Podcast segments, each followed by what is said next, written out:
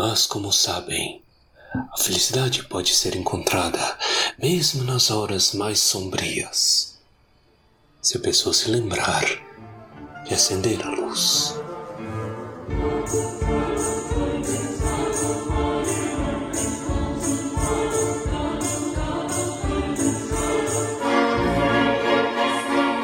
Almares, senhoritos e senhoritas, o meu nome é Pedro. Meu nome é Snoop Dogg. Eu tô ouvindo sem, Não. eu tô ouvindo sem parar a musiquinha do Need for Speed, velho. Eu não aguento mais. Quem jogou sabe. Ai, Muito bom. Meu nome é Baristan. Barista. Assumi isso daí. É, tem que assumir mesmo. Torres e Baessa com dificuldade de se apresentar. Agora vamos para pessoas que não têm dificuldade para se Não, apresentar. vai. Ah, Hum, careta. É. Oi, eu sou a Fernanda. Olá, Fernanda. E eu sou a Verônica. Só Fernanda e Verônica, não vai ter ninguém, nenhum personagem. Ah, não. Eu sou a representante legal de Sirius Black. É um ótimo papel. Eu pensei em hoje falar da Trilone, mas assim, se vocês quiserem. Eu já tenho minha função. Nossa, va- vai sobrar pra mim de novo essa. Sobrou pra Fê.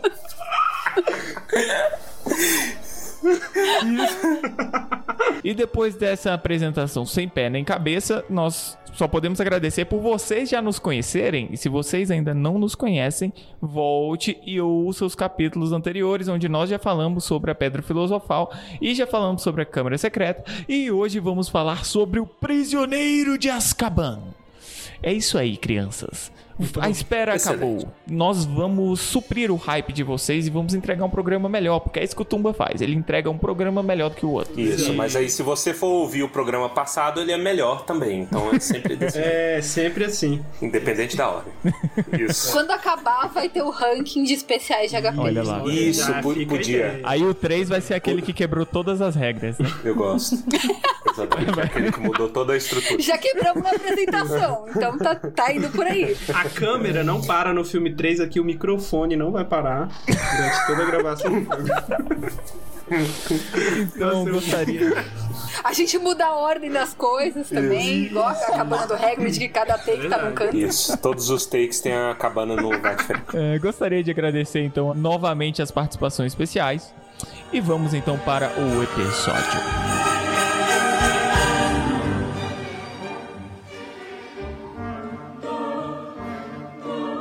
Mas primeiro, pessoal, hoje tô só eu aqui para dar um aviso mega rápido para vocês, porque o programa ele está chicante.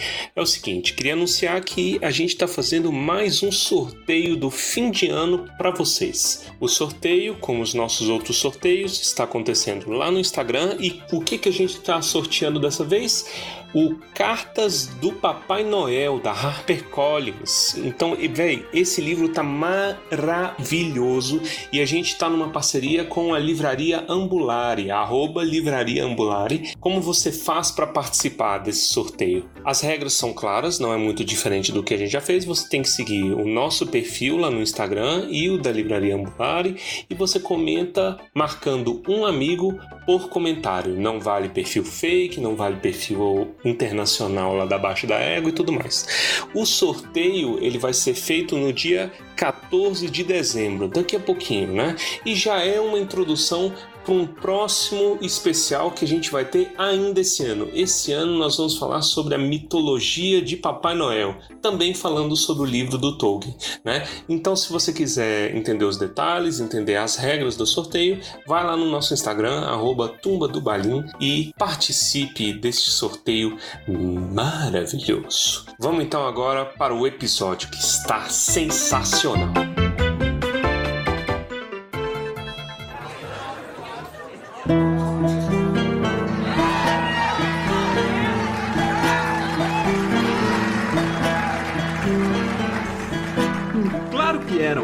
Potter confiava mais em Black do que em qualquer outro amigo. Nada mudou quando os dois terminaram a escola. Black foi o padrinho quando Tiago se casou com Lillian. Depois eles o escolheram como padrinho de Harry. O garoto nem tem ideia disso, é claro. Vocês podem imaginar como isso o atormentaria? Por que Black acabou se aliando a Você sabe quem? Cochichou Madame Rosmerta. Oh, foi muito pior que isso, minha querida. Fudge baixou a voz e continuou numa espécie de sussurro grave. Muita gente desconhece que os Potter sabiam que você sabe quem queria pegá-los. Dumbledore, que naturalmente trabalhava sem descanso contra você sabe quem, tinha um bom número de espiões úteis. Um deles avisou e ele na mesma hora alertou Tiago e Lilian. Dumbledore aconselhou os dois a se esconderem.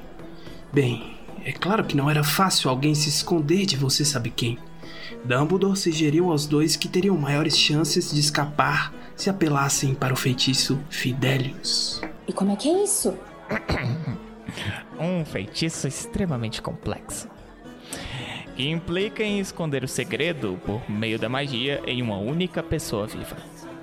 A informação é guardada no íntimo da pessoa escolhida ou fiel do segredo e torna-se impossível encontrá-la a não ser, é claro, que o fiel do segredo resolva contar a alguém. Enquanto ele se mantiver calado, você sabe quem poderia revistar o povoado em que Lilian e Tiago viviam durante anos, sem jamais encontrá-los. Mesmo que ficasse com o nariz grudado na janela da sala deles. Então Black era o fiel do segredo dos Potter? Naturalmente. Tiago Potter contou a Dumbledore que Black preferia morrer a contar onde eles estavam, que Black estava pensando em se esconder também. Mesmo assim, Dumbledore continuou preocupado. Eu me lembro que ele próprio se ofereceu para ser o fiel do segredo dos Potter. Ele suspeitava de Black? Ele tinha certeza de que alguém íntimo dos Potter tinha mantido você sabe quem informado dos movimentos do casal. De fato, ele vinha suspeitando havia algum tempo de que alguém do nosso lado virara traidor e estava passando muita informação para você sabe quem. Mas Tiago Potter insistiu em usar Black? Insistiu. Disse Fudge. Então, pouco mais de uma semana depois de terem realizado o feitiço Fidelius, Black traiu os Potter. traiu. Black estava cansado do papel de agente duplo. Estava pronto a declarar abertamente o seu apoio a você sabe quem, e parece que planejou fazer isso assim que os Potter morressem. Mas, como todos sabem, você sabe quem encontrou sua perdição no pequeno Harry Potter. Despojado de poderes, extremamente enfraquecido, ele fugiu. E isso deixou Black numa posição realmente muito difícil. Seu mestre caíra no exato momento em que ele, Black, mostrara quem de fato era. Um traidor. Não teve escolha se não fugir. Era casaco, imundo e podre! Eu. Eu encontrei. Eu devo ter sido a última pessoa que viu Black antes dele matar toda aquela gente. Fui eu que salvei Harry. A casa de Lilian e Tiago, depois que o casal morreu. Tirei o garoto das ruínas, coitadinho. Com um corte grande na testa. E, e os pais mortos. E aí Sirius Black aparece naquela moto. É, aquela moto voadora que ele costumava usar. Nunca me ocorreu o que ele estava fazendo ali. Eu não sabia que ele era fiel do segredo de Lilian e Tiago. Pensei que tivesse acabado de saber da notícia do ataque de você sabe quem e vindo ver o que era possível fazer. Estava tremendo, branco. E vocês sabem o que eu fiz? Eu consolei o traidor assassino! Hagrid, por favor, fale baixo. Desculpa, desculpa. Com... Como eu ia saber que ele não estava abalado com a morte de Lina e Tiago? Que estava preocupado era com você, sabe quem? Então ele disse: Me dá o Harry, Hagrid. Sou o padrinho dele. Vou cuidar dele. Ah, mas eu tinha recebido ordens de Dumbledore e disse não. Dumbledore tinha me mandado levar para a casa dos tios. Black discordou, mas no fim cedeu. E disse então que eu podia pegar a moto dele para levar Harry. Não vou precisar dela, ele falou. Eu deveria ter percebido naquela hora que alguma coisa não estava cheirando bem. Black adorava moto. Por que estava dando ela para mim? Por que não ia precisar mais da moto? A questão era que a moto era muito mais fácil de localizar e Dumbledore sabia que ele tinha sido fiel do segredo dos Potter. Black sabia que ia ter que se mandar aquela noite. Sabia que era questão de horas até o ministério ir sair à procura dele. Mas e se eu tivesse entregado Harry a Black, hã? Eu só aposto que ele teria jogado o garoto no mar no meio do caminho. O filho dos melhores amigos dele. Mas quando um bruxo se alia ao lado das trevas, não tem mais nada, nem ninguém que tenha importância para ele. A história de Hagrid seguiu-se um longo silêncio. Então Madame Rosmerta falou com certa satisfação. Mas ele não conseguiu desaparecer, não foi? O Ministério da Magia o agarrou no dia seguinte. Ah, se ao menos isso fosse verdade. Não fomos nós que o encontramos. Foi o pequeno Pedro Pettigrew outro amigo dos Potter. Com certeza enlouquecido de pesar e sabendo que Black fora o fiel do segredo dos Potter, Pedro foi pessoalmente atrás dele. Pettigrew? Aquele gordinho que sempre andava atrás dos dois em Hogwarts. Ele venerava Black e Potter como se fossem heróis. Não estava bem à altura deles em termos de talento. Muitas vezes fui severa demais com ele. Podem imaginar agora como como me arrependo disso. Vamos, Minerva. Pettigrew teve uma morte de herói. Testemunhas oculares, trouxas, é claro. Depois limpamos a memória deles. Nos contaram como Pettigrew encurralou Black. Dizem que ele soluçava. Lilian e Tiago. Sirius, como você pôde? Então fez menção de apanhar a varinha. Bem, naturalmente Black foi mais rápido fez Pettigrew em pedacinhos. Menino burro! Menino tolo! Nunca teve jeito para duelar. Deveria ter deixado isso para o ministério. Eu vou dizer uma coisa. Se eu tivesse chegado ao Black antes de Pettigrew, não teria apelado para varinhas. Eu teria desfeito, eu teria despedaçado ele aos bocadinhos. Você não sabe o que está dizendo, Hagrid. Ninguém, a não ser bruxos de elite do esquadrão de execução das leis da magia, teria tido uma chance contra Black depois que ele foi encurralado. Na época, eu era ministro júnior no departamento de catástrofes mágicas e fui um dos primeiros a chegar à cena depois que Black liquidou aquelas pessoas. Nunca vou me esquecer. Ainda sonho com o que vi às vezes. Uma cratera no meio da rua, tão funda que rachou a tubulação de esgoto embaixo cadáveres por toda parte, trouxas berrando e Black parado ali, dando gargalhadas diante do que restava de Pettigrew. Um monte de vestes ensanguentadas e uns poucos, uns poucos fragmentos. A voz de Fudge parou abruptamente. Ouviu-se um barulho de cinco narizes sendo assoados. Bem, aí tem você, Rosmerta. Black foi levado por 20 policiais do Esquadrão de Execução das Leis da Magia. E Pettigrew recebeu a Ordem de Merlin em primeira classe, o que acho que foi algum consolo para a coitada da mãe dele. Black tem estado preso em Azkaban desde então. É verdade que ele é doido, ministro? Eu gostaria de poder dizer que é. Acredito que é certo que a derrota do mestre o desequilibrou por um tempo. O assassinato de Pettigrew e de todos aqueles trouxas foi trabalho de um homem desesperado e acuado, cruel, sem sentido. Mas eu encontrei Black na última inspeção que fiz a Azkaban. Vocês sabem que a maioria dos prisioneiros lá ficam sentados no escuro resmungando. Não dizem coisa com coisa, mas fiquei chocado com a aparência normal de Black. Conversou comigo muito racionalmente. Me deixou nervoso. Deu a impressão de estar meramente entediado. Perguntou se eu já tinha acabado de ler o meu jornal com toda tranquilidade.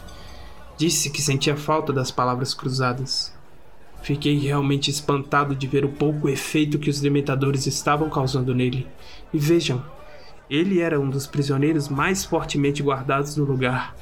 Dementadores à porta da cela dia e noite. Mas para que você acha que ele fugiu? Por Deus, ministro! Ele não tá tentando se juntar. Você sabe quem está? Eu diria que esse é o plano dele. Um a longo prazo. Mas temos a esperança de pegar Black bem antes disso. Devo dizer que você sabe quem sozinho e sem amigos é uma coisa. Mas se tiver de volta o seu serviçal mais dedicado, estremeço só em pensar na rapidez com que se reergueria. Ouviu-se um tilintar de copo em madeira. Alguém pousara o copo. Sabe, Cornélio, se você vai jantar com o diretor, é melhor voltarmos para o castelo. Um por um, os pares de pés à frente de Harry retomaram o peso de seus donos. Barras de capas rodopiaram o ar e os saltos cintilantes de Madame Rosmerta desapareceram de trás do balcão do bar. A porta do Três Vassouras tornou a se abrir, deixando entrar mais uma rajada de flocos de neve, e os professores desapareceram. Harry? Os rostos de Rony e Hermione surgiram debaixo da mesa. Os dois o encararam, sem encontrar palavras para falar.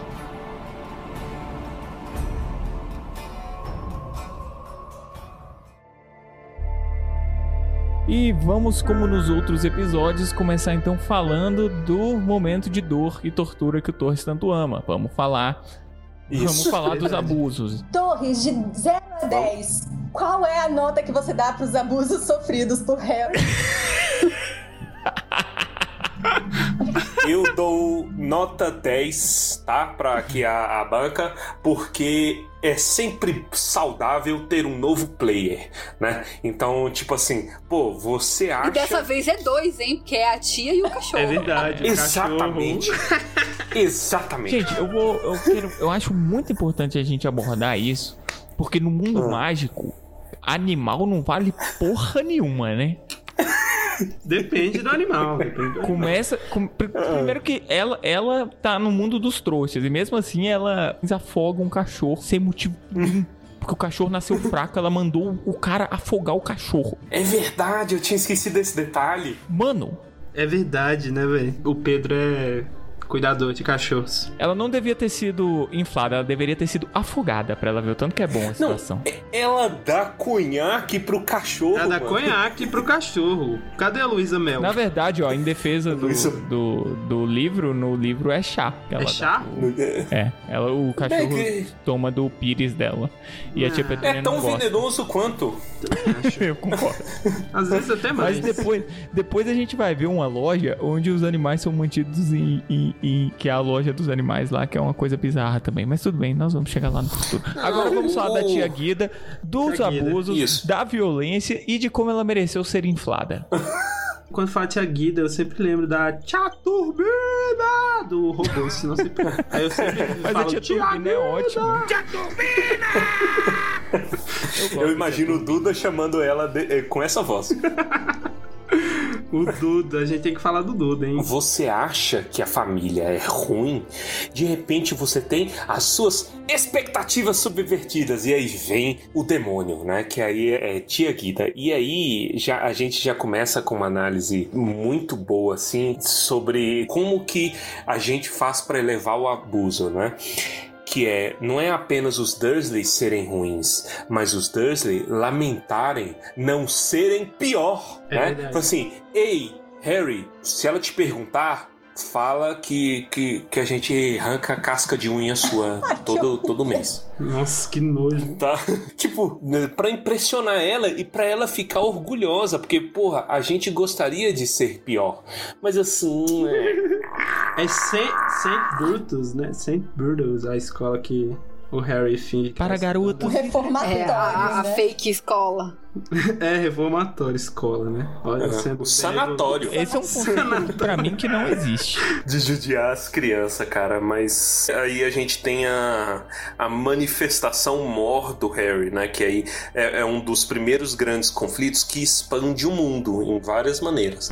Que é o Harry transformar em balão. Foi muito baixa essa piada. Por quê? Porque expande. Expande o mundo e ela Expande também mundo. expande. Ele nem percebeu. Coincidência. Eu não percebi. Eu não percebi. Fica aí como, como piada não intencional. A lerdeza do Torres sendo uma piada não intencional. Exatamente. Muito boa, inclusive. Um pouco de mau gosto. mas- Tem que ficar me policiando. Eu queria dizer que eu gosto muito dessa cena porque ela é muito catártica. Ai, que susto. Achei que você ia falar, gosta muito da Tia Guida. Não. Mais uma pessoa gostando dos abusos. Vamos lá, justifique. A- apesar, apesar de eu gostar muito de personagens de moral duvidosa, Aham. não, não gosto da Tia. Esses daí não, Fê. Não, eu tenho limites. Escrúpulos. Até, até o lado negro tem escrúpulo, gente, por favor.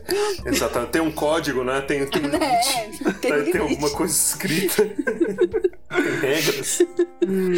Mas eu gosto muito da cena porque ela é muito catártica. Porque a gente tá no terceiro livro, vendo ele ser maltratado, jogado de canto, e aí de repente ele tem essa vingança que você faz. Uhul! Mas explodiu foi pouco essa mulher. Verdade. Concordo. E o melhor é que ele não é punido por isso. É, porque todo mundo perde a cabeça de vez em quando, né? Que, que no, acontece no Natal, tá ali a tia falando, ah, o seu primo que já entrou na federal. E os concursos? E aí você. Meu Seu Deus. primo que passou no É verdade. concurso. E as namoradinhas? Se, é, é, data is beautiful, né? Se tivesse aqueles gráficos, tipo assim, ocorrência de inflagem de, de parentes ao longo do ano. Aí tudo baixinho, baixinho, baixinho. Aí chega no final do ano, e vup, sobe, porque é tudo os alunos encontrando os tios do concurso. Delinquência adolescente completamente justificável. Ainda, ainda mais os nascidos trouxa que não pode contar. Verdade. Exato, você não pode fazer nada. Nossa, eu queria muito ter esse subterfúgio, velho. Eu teria me vingado muito da minha família. Inflar seus tios. Todos. E lembrando que a tia Guida nem é tia do Harry, ela é. Eu não sei como é que chama, eu não sou bom com parentesco assim, mas ela é irmã do Walter. É, zero parentesco com o Harry. Ah, não, não importa. Família não importa. família não importa. Essa daí não importa. Harry Potter e a família não importa. Eu, eu sou a favor desse título, cara, pra esse filme e pra esse livro especificamente, melhor ainda. Mas, ó, você tem a Tia Guida, Tia Guida foi inflado, todo mundo sai feliz, Harry Potter sai de casa, no momento, o garoto de 13 anos dele, né? Porque se eu pegasse as minhas coisas agora e saísse pra rua, a solução seria dormir na rua mesmo, porra, porque onde eu vou ficar? Não tenho onde ficar, pelo menos... Bruno Marrone, né? Dormir na praça ali. Pelo menos eu teria dinheiro pra pagar um lugar pra ficar. Ele nem isso porque o dinheiro dele só vale em outro mundo. O dinheiro dele é em Exatamente. barras de ouro que valem mais que dinheiro, Pedro. Vai lá, tenta pagar um hotel em ouro, Baessa. Eu quero que você grave esse vídeo e põe no YouTube pra ver o que, que vai acontecer. É, se você me der o alô, ouro. a- alô, Abim? Se você me der essa barra de ouro, eu gravo qualquer coisa. Eu acho o começo desse livro sensacional porque parece episódio do Chapolin. Em que Como tá assim? tipo Dona Florinda e Kiko ouvindo o jornal dizer que um assassino super perigoso escapou da prisão e cuidado, ele tá armado. E aí corta a cena e a gente vê o seu Madruga chegando em casa. Ele é o preso. Tripa seca! Com o detalhe que Chapolin ia poder aparatar em Hogwarts. Então ele ia resolver isso assim, muito fácil. Nossa, é verdade. É verdade. Exatamente. O Chapolin é poderosíssimo. Ele, ele, Que isso? ele tem poder de, de aparecer em qualquer lugar do tempo e espaço. Será que ele estudou em Castelo Bruxo, gente? Que é a escola latino-americana. Pode. Verdade. Eu vou escrever essa fanfic! Ele, ele não se limita. Mas, oh, mas eu fico imaginando o quão confuso é Castelo Bruxo, porque a galera lá fala o quê? Português ou espanhol? Porque. Eu. Portunhol. Portunhol, né?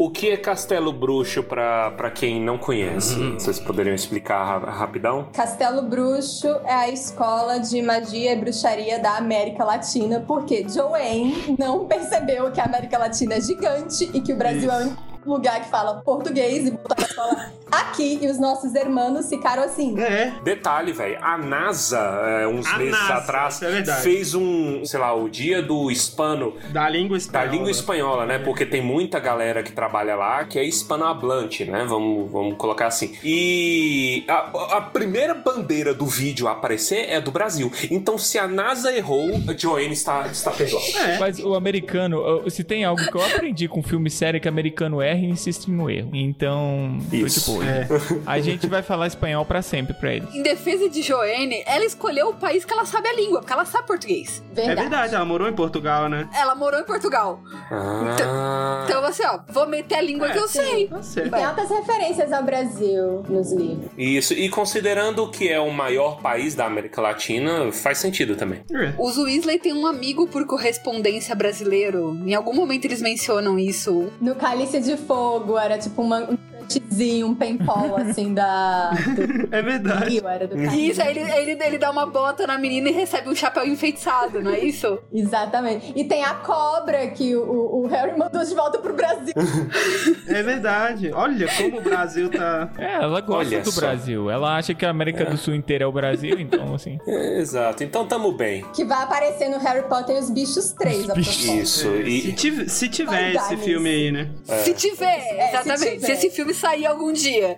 Vamos fazer uma petição pra esse ser o nome oficial? já tem nome pra esse Animais Fantásticos? Harry Potter e os bichos. Três. Três. Então vai ser Harry Potter e os Bichos 2.3, 2. Rio, porque vai ser só no Rio de Janeiro, né? que é o Rio de Janeiro é o Brasil. Ah, ok. É, é só isso. A escola é no Rio de Janeiro? É, não é? Ou é no Não, é Amazonas? na Amazônia. Vai ser o Rio de Janeiro. Amazonas, vai ter é. o Cristo Redentor no Amazonas, vai ter o Rio Negro e Solimões. Não, mas é, é fácil. Eles pegam um bondinho, igual o James Bond. Sabe o filme do James Bond que passa no, no Rio? Ele pega o bondinho, na cena seguinte ele desce do bondinho na Amazônia. Olha. Ai, eu ia gostar, gente. Poderia ser algum recurso mágico aí. Mas Não é? o nosso poltergeist tem que ser o Saci. Eu concordo. Nossa, eu, eu ia gostar muito, velho. Eu ia gostar muito. Nossa, tinha que ser o Saci. Vamos valorizar o que é nosso. É verdade. E nada de usar aquelas capas, gente, 40 graus. Gente, Na Amazônia ainda, com aquelas Olha, capas. eu meu não Deus. gosto de jogar essas coisas porque eu estou criando expectativa. Minha expectativa está no chão e eu sei que eu vou ser de- decepcionado. Mas eu, é é muito maneiro, velho, de pensar as possibilidades. Dá pra meter boitatá, dá pra colocar boto cor-de-rosa surfando ali na cara do, do cara. Mas não vai colocar isso, vai ser uma arara azul, tá? Sambando no, no, no Animais Fantásticos. Eu tenho certeza absoluta. Ele vai salvar um tucano. Eu aposto aqui agora. E, vai ter mico batedor de carteira também. Ah, isso é verdade. Não, mas isso aí. De cara. Mano, eu tava. Já, é, já tem o Niffler lá dele, né? Aí vai- ele vai trocar pra um miquinho. É verdade. Mas eu acho que vai ser legal, cara. Pelo menos isso vai ser legal. O roteiro vai ser uma bosta, a gente vai dormir durante o filme, mas pelo menos o Brasil vai ser bem. Aham, vai nessa.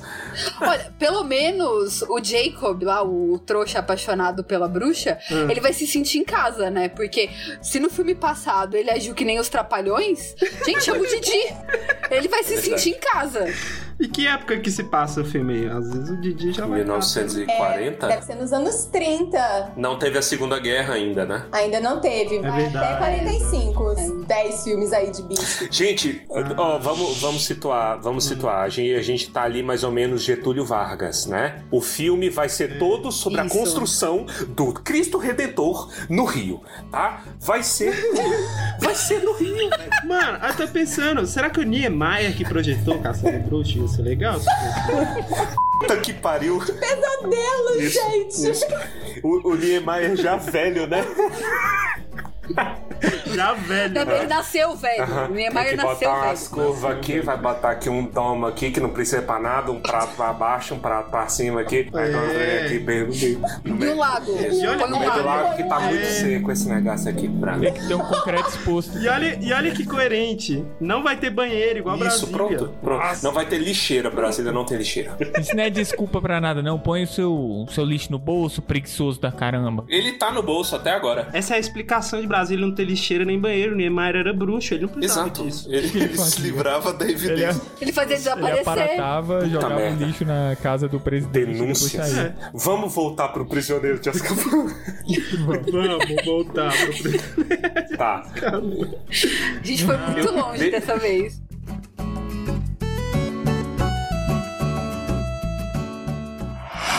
Dez, nove, oito, sete, seis, três, três e meio, dois, um e três quartos. Vai! Sobre o Harry ainda na casa dos Dursley, eu tava comentando com o Torres esses dias Hum. que o menino que faz o Duda apareceu aí na maravilhosa série Gambito da Rainha. Hã? E o personagem dele lá se chama Harry. E eu achei curioso, achei Você irônico bugou. ele se chama Harry. Só que o ator se chama Harry. E então é curioso, o ator do Duda se chama Harry. Achei Isso. isso, interessante. E sabe o que é Faz melhor? legal. Sabe o que é melhor? Ah. Procura, você que tá ouvindo aí agora, procura foto do ator hoje. Isso. Coloca, sei lá, ator Hoje. Duda. Ele está a cara da Petúnia. A cara, a cara. Ele tá ossudo, É verdade. velho. Ele tá com o olho fundo. Ele é a Petúnia. Cortou e pregou. Tanto que eu cheguei a pensar que ele era filho mesmo. Eu falei assim, caralho. Eu fui procurar, porque eu... tá muito igual, velho. E ele tem um- um- umas expressõezinhas muito pequenininhas num rosto grandão, assim. Ele é engraçado. É bom ator. Ó, deixa, deixa eu colocar um ponto aqui. É, gente, Noite Bus. Noite Bus. Noite Nossa. Bus. Qual que é a função prática no mundo bruxo desta porcaria? A função prática é assim. Eu vou te falar como todo Noite Harry Potter foi andante escrito. ainda. Eu preciso resolver esse problema. Qual a alternativa mágica mais fácil que eu vou ter pra resolver esse problema? E faz. Porque é magia, eu posso fazer o que eu quiser. Colocando uma característica da cultura inglesa, que são aqueles ônibus lá, né? Ah. E aí é isso. Porque. Aí, eu, eu posso falar uma coisa? Eu nunca consegui ler Lalau. Eu sempre achei muito estranho. Nossa, eu amo esse nome. Gente, Lalau não é tipo pessoa que rouba. Mesmo? Eu É, então, eu lembro que Lalau, eles falavam que o Lalau roubou a taça do mundo. Eu tinha isso na cabeça. Eu nunca consegui ler Lalau. Eu sempre falei Lau, sei lá. Nossa, você falou a taça do mundo, eu imaginei o personagem roubando a taça tribruxo. Olha! Olha aí, Lalau roubando a taxa. A taxa. taxa tributo. Lá, lá, a taxa. Mas o Noite Bus, ele não tem mercado, não tem nada. Porque, tipo assim, você tem tantos meios de transporte, né? Alguns excelentes, outros mais merdas, tudo mais. Você tem chave de portal, vassoura, teleporte, aparatá, blá, blá, blá, tudo quanto há, né? Se bem que teleporte é aparatá. Mas, é. Testralho e sei lá o que mais que você quiser, né, bicho? Pra carro voador. E aí você vê esse negócio, tipo assim, quem que usa esse negócio? O, o conceito. Então, mas ele é um transporte de emergência. Você tem um mundo de bruxos e vários bruxos passam por emergências. Imagina que você caiu, sua vassoura quebrou, entendeu? E você não quer largar os pedaços da sua vassoura pra trás. Qual, qual que é o conceito? Ele é realmente tipo assim, estou necessitado. Vup, ele aparece? Era não, isso? acho que você tem que erguer a varinha. Você tem que fazer tipo chamado de ônibus, mas com a mão da varinha. Ah, olha que coisa E aí ele específica. aparece. O Harry fez sem querer. Imagina Sem se ele querer. E quase foi atropelado. Quase foi pelo- atropelado? Uhum. Entretanto, apesar disso, eu acho que é só do filme. Me corrijam se, está, se estiver errado. Episódio passado eu falei que a melhor cena era o Draco, né? Improvisando. E eu, eu continuo com essa opinião. Entretanto, ela disputa pau a pau com Ernesto. Ernesto, motorista do negócio, porque eu tenho essa imagem gravada a fogo. Aquele velho cego dirigindo que nem um maluco e aquela cabeça maluca, aquele boneco que sei lá o que que é. É, manda ver, Ernesto! E aí, manda. E aí, quando eu penso que não, tem a cena que eu uso até hoje, que o ônibus para, né? Ernesto, tem uma Uma velhinha velhinha. bem na reta. Aí a velhinha atravessa na rua, aí começa 10, 9, 8, 7, 6, 5, 4, 3, 3 e meio, 2, 1 e 3 quartas.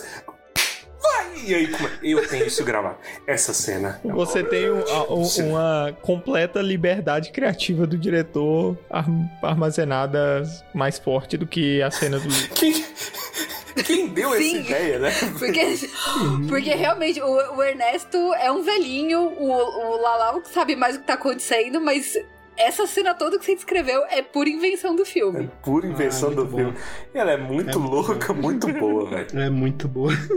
Essas cabecinhas são recorrentes, que elas aparecem lá no Três Vassouras também, né? No filme. Isso. Então, mas só nesse filme, É, depois só elas nesse filme, é só desaparecem. Isso filme, é coisa né? do Quaron, gente. É coisa Eu do lembro Quaron. do Piratas do Caribe, a mãe do Jack Sparrow, ela também é uma cabecinha É dessas. verdade. Que, é, é Ah. que isso existe mesmo, né? É, isso existe. Dos voodoos. Isso. E- Reduz a cabecinha e faz magia com eles. É uma expansão de mundo maravilhosa. É, Por quê? Por que alguém faria isso? O Meu quê? Deus, o mundo é um lugar louco, não né? tem, às vezes não tem explicação. É fé. É. Quando eu tava lendo essa cena, eu percebi que ela é palavra por palavra a mesma cena do filme. O começo, quando o Harry. Quando o ônibus chega, Uhum. que Hum, tem sim. aquele. Ah, eu, eu caí. Por, ué, mas por que, que você tá. Por que, que você caiu? Não cai de propósito. Aí depois o Harry vê lá o lobão. E aí tem esse negócio, né? O Sirius começa a aparecer pro Harry por meio dessas, dessas visões que ele tem. É, aparições. Aí Dessas ele vê lá. aparições. Mas tem aparições Aparece que não são aparições. ele. Tipo, ele vai no três no lá no- na loja de livro e vê o livro com o cachorro preto. Aí vai ali e vê o cachorro preto. Aí vai na xícara e vê o cachorro preto. E aí você fica, isso é tudo coincidência? É o sinistro, cara. Eu acredito que seja. Eu acho que é tipo quando você fica tão fixado em algo que você começa a ver aquilo em todos os lugares. Fosse, se ele não tivesse tomado. É, Isso. se ele não tivesse levado aquele susto de ter visto um cachorro preto gigante encarando ele, ele não ia reparar que tem um cachorro preto no livro, que tem um cachorro preto não sei aonde. Justíssimo. E aí a gente não teria a cena maravilhosa do Rony brigando com a Hermione porque ele é 100% defensor da arte da adivinhação e dizendo que ela não tem iluminação pra isso. Ah, vamos falar sobre adivinhação, velho. Vamos falar Vamos sobre falar. Sibila Trilone. O que, que, que vocês querem falar dela? Já pulando pra. Ah, cara, eu não sei, cara. Olha, eu, eu diria que, assim, considerando o histórico do Dumbledore, é a contratação mais acertada. Porque pelo menos ela deu uma dentro. É verdade? Que foi. Então, essa, é, essa uma dentro dela foi um resquício que veio no sangue dela, porque todo o resto foi, né, errôneo. No sangue dela, como assim? É porque ela tem um- uma grande adivinha na, na linhagem da família. Acho que é trisavó dela, uma coisa assim. Por isso. E, a- e aí ela acerta duas profecias, Aham. né? É, A que, que tá no ministério, que é a profecia do, do Harry, do escolhido, e a profecia no final do livro, que é o servo se reuniu ao seu mestre e tal. São as duas que ela acerta. De resto, é aquela pataquada toda Ah, mas lá. vamos, vamos falar a verdade aqui. Duas já tá bom. pô. Tem- tem Tá bom, eu acho uma média Quantas muito que a boa. mãe de Ná acertou? Eu acho que ela não tem duas né, no, no currículo aí, não. Já tem muito mais Olha- fama que a Trilone. O povo Mas- Paul, o povo Paul tem mais Mas eu acerto. gosto O do. povo Lembra? Paul realmente seria um melhor professor de Hogwarts. Verdade. E é possível. Eu gosto muito de como Harry Potter trabalha com o conceito de profecia, porque ela é sempre aberta. Diferentemente de outras obras em que tem aquela profecia, a gente sabe que ela vai se realizar porque existe um conceito de pré-determinação, de destino. Em Harry Potter isso não existe. A profecia, ela só funciona porque alguém acreditou. No caso, o Voldemort, imbecil, falou: "Ah, deixa eu ir lá Exato. atrás dessa criança".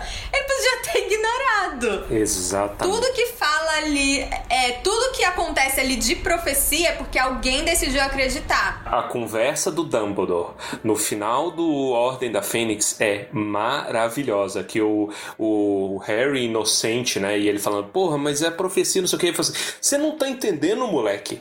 A profecia existe, você é quem é porque o, Harry- o Voldemort escolheu. O caminho que ele, ele traçou pra fugir da profecia foi o mais rápido que ele tomou pra profecia, entendeu? Então eu, eu tô aqui, ó, eu tô desperdiçando milhões de reais aqui do Mac bruxo pra é, te preparar baseado na cagada que o cara fez de uma profecia. Então, tipo assim, o Dumbledore, ele joga muito shade na Sibila, velho. Ele joga muito. Fala assim: ah, eu, eu suporto essa mulher aqui. Eu tô contratando ela aqui porque. Porque é o que dá, assim. Porque eu, é mais pra proteger ela, inclusive, né? Que a galera tava indo atrás, etc. Então, assim, pra não dar bobeira, vou deixar essa mulher gastando verba aqui na minha, na, na, na minha escola. Toda a dinâmica da profecia é muito legal. Ah, o shade da, da, da Hermione também. Gente, Hermione é insuportável nessas aulas. Quando eu era criança, eu ficava, ai, que legal, ela está enfrentando a professora chata. Hoje eu olho e fico, menina, te atenta, respeita. Não, o- Hoje em dia eu fico, igual eu fico no grupo do WhatsApp da faculdade, que o pessoal, ai, que matéria chata. Eu tenho de falar, é optativa, você tá fazendo o que você quer. Perfeito. Isso é verdade. Isso é verdade. Eu odeio gente que reclama demais das coisas. Nossa senhora. É, mas a Hermione é insuportável nesse livro inteiro. E o Snape também. Opa, falei, desculpa. Eita, jogou, jogou. Mas, mas ó, ó, a Hermione é estresse. A menina tá estressada. Isso é verdade. Porque tá fazendo que trazer 15 mil coisas ao mesmo tempo. É verdade. Porque o que que falta? Terapia na escola. Porque tinha que chegar o conselho estudantil e falar: Amiga, não dá pra você fazer todas as matérias do mundo. O Rony tem mais consciência de virar pra ela e falar: Você nasceu trouxa. Por que, que você vai fazer estudo dos trouxas? Não faz sentido. Posso, eu posso apontar um ponto, já que a gente Ah. tá aqui, né, no pleonasmo. Eu posso apontar um ponto que me faz ter ódio dessa escola. E meu sangue ferve. E todo episódio tem que ter uma denúncia, sabe? Eu, eu vivo repetindo isso, que é, é por isso que o brasileiro gosta tanto de Harry Potter. Porque ele se relaciona com a escola merda que tem. Eu quero, eu quero apontar uma coisa traçando um paralelo com Ordem da Fênix. Neste livro, nós vimos que alunos agora, a partir do terceiro ano, podem escolher as suas matérias, né? Então, isso é prática comum lá fora, né? Então, eu, eu conheço muito nos Estados Unidos, mas eu acho que Inglaterra tem isso também, né? Tipo assim, ah, pô, eu posso pegar um- uma matéria de computação aqui. A gente vê isso mais na faculdade aqui no, no Brasil. Mas lá tem, tem. Você tem certa liberdade ali de administrar o teu ensino, né? E aí a gente já vê as crianças pegando, ou eu quero aritmancia, eu quero não sei o que, não quero não sei o que. Entretanto, quando a gente chega no Ordem da Fênix, vem Umbridge, né? Vaca. Ela chega e Dumbledore também, cúmplice. Ele chega e fala assim: Ok, galera, esse ano vocês vão fazer o Enem Bruxo, tá? Então, vocês vão fazer o Enem Bruxo e pega suas matérias. Fizemos o Enem Bruxo, né? Ah, pô, tirei. Tô estudando aritmancia há não sei quantos anos. Ah, eu nunca gostei de poções, velho. Eu não vou fazer poções, etc. Ó, você não pegou poções lá atrás, mas ninguém disse pra você que poções é matéria obrigatória pra você se formar no curso que você quer. Eles só aprendem o- as matérias obrigatórias lá na frente. Eles escolhem primeiro e se ferra depois, entendeu? Ele fala assim: pô, que pena, você nunca pegou a adivinhação. Você não vai poder entrar pra Procuradoria Geral Bruxa. Sinto muito. Ninguém me contou esse negócio. Tá lá criança é de 13 anos sendo culpada por isso. Exato. Porque, assim, se pelo menos em. eh, Eles não têm que decidir isso, mas se pelo menos aos 13 anos faça assim, ei. Você precisa de cursar isso, isso, isso aqui, não sei o que, não sei o que, pra você subir de classe, subir de nível, etc. Não! Entendeu? Não tem essa parada em Hogwarts. Então fica aí a minha denúncia de engano escolar. Eu aceito a sua denúncia, mas eu tenho uma pergunta. O que diabos é aritmancia? Ah, eu, eu, eu não Vai, sei quero até hoje. Eu ia falar que era. É a matéria que a Hermione pega. Runas? É o estudo das runas? Eu acho que é. É o estudo das runas, ser, é. muito bom. Porque, olha, isso, isso, É, é esse foi o momento bom. Tolkien da J.K. Rowling. Foi tipo, eu vou jogar isso daqui, eu não vou explicar o que, que é, e você que se ferre. Exato. Tal qual os no alunos Twitter, gente. Ela é. Ó, é um método para ler a sorte em números e nomes. Ao contrário de outros métodos de predizer o futuro, a aritmancia é baseada na interpretação de imagens nebulosas ou na atribuição de sentido a rabiscos ou formas acidentais. Ah, gente, eu não acredito que a Hermione regras deu muito claras em cálculos matemáticos. E a Hermione prefere essa adivinhação? É pra mim a adivinhação, é tentar Adivinhação. explicar a base científica. Porque tem cálculo matemático. Tem cálculo ela- matemático, é. regras muito Isso. claras. A Hermione é muito obsessiva. Gente, eu prefiro Não, ficar é- lá olhando a manchinha do cachorro na, na xícara. Eu também, eu também. Eu vou ver manchinha de cachorro pra todo mundo. Eu quero ver todo mundo louco. Faz todo sentido a Hermione preferir isso do que adivinhação. É, porque ela é ultra racional, né? Você tá me falando que tem racionalismo em ler a o seu futuro em um número. Que porque você tá lendo num número e não numa Sim, bola cara, de cristal é racional. universo onde Sim. você balançar um pedacinho de madeira e as coisas acontecerem, isso faz todo sentido. Não, faz todo sentido. Ah, não, gente, Mano, ela tá trabalhando com probabilidade. Cara, Fundação do Asimov é, é a obra, a maior obra de ficção científica da história e ela é basicamente aritmancia. A psicohistória. A série de fundação, inclusive, assistam. Ah, tá bom, vai, vai. Vocês estão certos. Eu não corroboro com isso. Ah, você é muito. Você é muito careta, você é muito careta. Você é, você é signos. Você ia ficar, você ia ficar Parvati, É. quem mais é a outra? É a Lila. a Lila Brown e o Pedro, né? Lá, assim, "É, não sei o quê, Dando risadinha. dando risadinha. Eu falo assim, nossa, você é muito touro. né?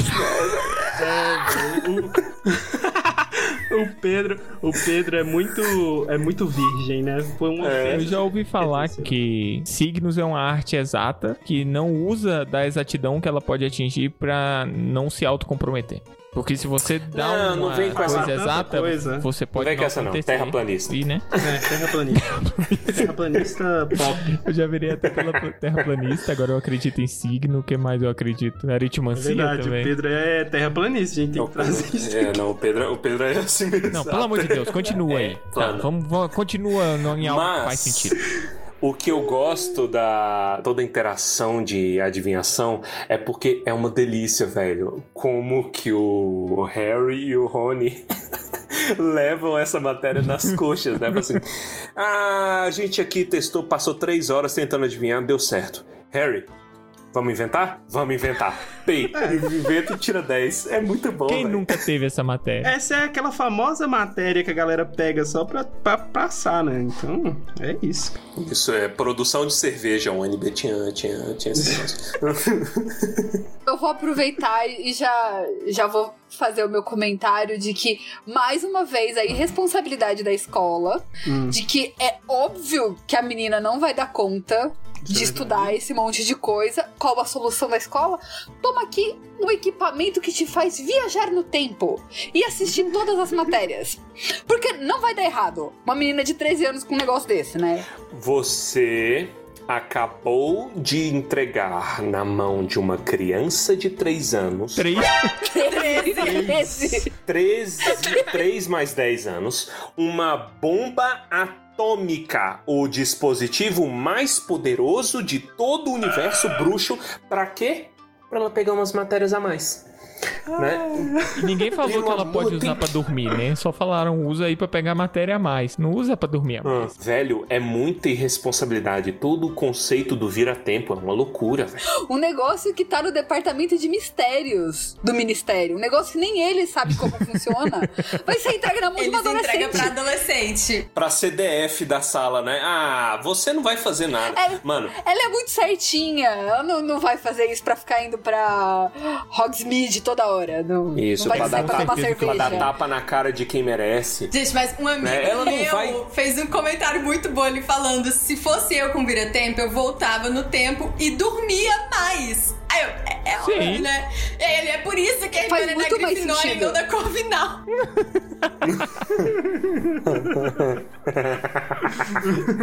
É, aí, aí tem, tem umas 15 versões de você em cada canto, em cada canto dormindo escondido.